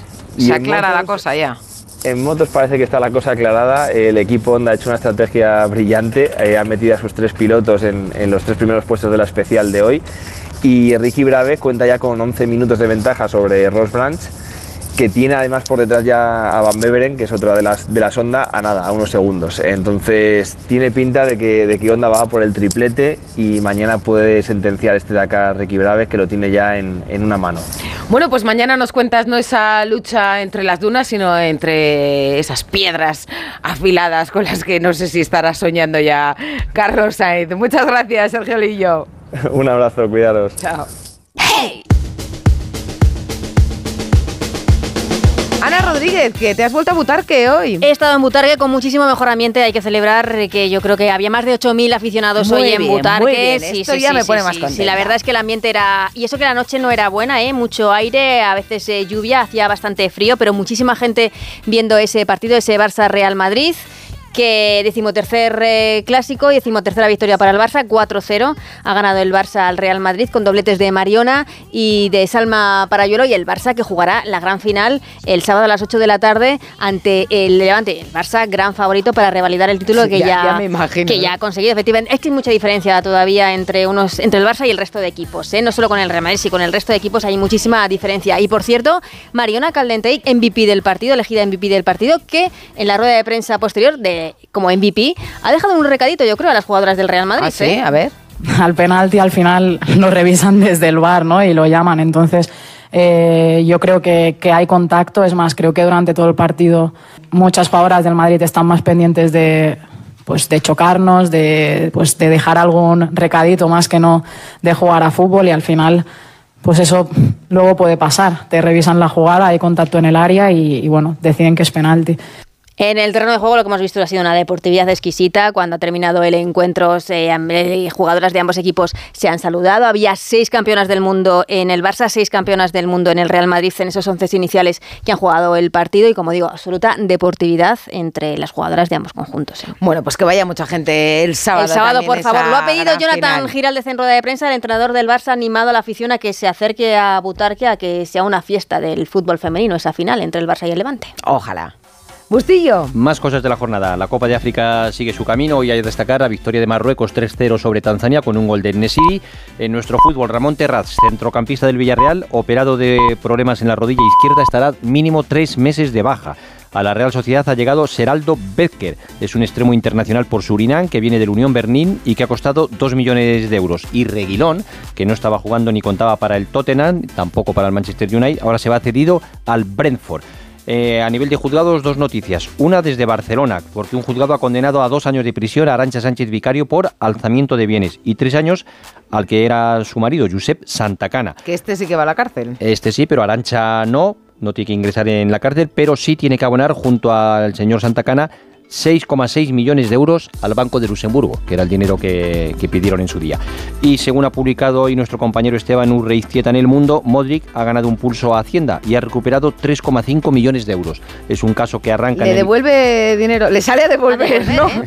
Es un caso que arranca en el año 2012. Él jugaba en el Tottenham, vino al Real Madrid, entonces en la declaración siguiente él declaró como ciudadano británico todavía. La Hacienda española le reclamaba que no, que tenía que declarar en Madrid y al parecer el, ahora mismo el Tribunal Económico Administrativo le da la razón a Modric que ese año podía seguir declarando como que tenía las cuentas en Londres, le tienen que devolver un dinero que había consignado, en total entre eso y unas cuotas que le devolvían por razones de los agentes, recupera algo más de 3 millones de euros. O sea que le ha ganado la batalla de Hacienda, algo que por otro caso diferente consiguió Xavi Alonso también. Exactamente. Y ya para terminar, vamos a escuchar a la presidenta del Palmeiras. una Bueno, bueno, este es eh, el- uno de los sonidos ha virales llamado- del día, Ha ¿eh? llamado mucho la atención porque la, ahí era una rueda de prensa solo para mujeres. Solo para mujeres. Porque dice que está cansada de ir a reuniones, de dar conferencias de prensa y que solo haya hombres, que no se lo explica. A ver. Eu digo para esses homens, não sejam histéricos. Eu quero que eles sintam, em uma hora, o que nós mulheres sentimos desde que nascemos. Nós não queremos, em hipótese nenhuma, nenhum privilégio. No queremos privilegios. Constantemente vou em reuniões na CBF, só tem homem. Federação Paulista, Federación, só tem homem. Solo Solo hombres. Na Libra, só tem homem. La Liga, solo hombres. Por que isso? ¿Por qué Eu solo me eso? sinto é, extremamente é, solitária. Então nós temos que dar um basta nisso. Me, me Pues siento extremadamente bien, ¿eh? solitaria y hay que decir basta. Y ha dicho que por eso hacía esa rueda de prensa solo para mujeres y se ha preguntado que por qué ella es la única presidenta que hay en toda la Liga Sudamericana, que por qué es la única presidenta de federación en toda la Confederación Brasileña y por qué no hay mujeres ni en equipos, ni en ruedas de prensa, ni en... sitio Algunos de- periodistas hombres en Brasil eh, no les ha sentado muy bien, pero esto ha sido como, como un símbolo. Una de hecho, reivindicación, ¿no? ha, dado, ha dado la vuelta al mundo. Aquí yo he preguntado a los compañeros de la casa, presidenta del Celta, María Mourinho, presidenta del Valencia, Lei- Leijun Chan y presidenta de Leibar, ¿no? Amaya Amaya Gorostiza. Yo creo que no me sale más. A ver, yo creo que aquí estamos un poco mejor, ¿eh? Pero, mm, Ana, No, iba a decir que las dos primeras son también hijas de, tampoco, no sé. Que queda camino también Queda aquí, mucho ¿no? camino, sí, Lei sí. Jun representa a Peter Lin, que es el que está mandando desde Singapur. Y lo que decía Ana, eh, Marian Mourinho acaba de heredar el, el club de, Mandato de su padre, de ¿no? su Me ha hecho sí. gracia esa frase de no os pongáis histéricos, ¿no? Le dice a los hombres, porque no se ha invitado a la rueda de prensa. ¿Y por qué dice eso? Porque esa es una de las cosas que se dicen a las mujeres, pero nunca se lo dicen a los hombres. ¿Por qué será? ¿Por qué será? Pues- Pues, pues, pues eso tiene que cambiar. Y nos Exacto, vamos con una gran mujer también, ¿verdad, Frasquet? Con Ariana Grande. Y se quedan aquí, Bustillo, en la sintonía de Onda Cero, con los sonoras. Con los sonoras. Hasta mañana.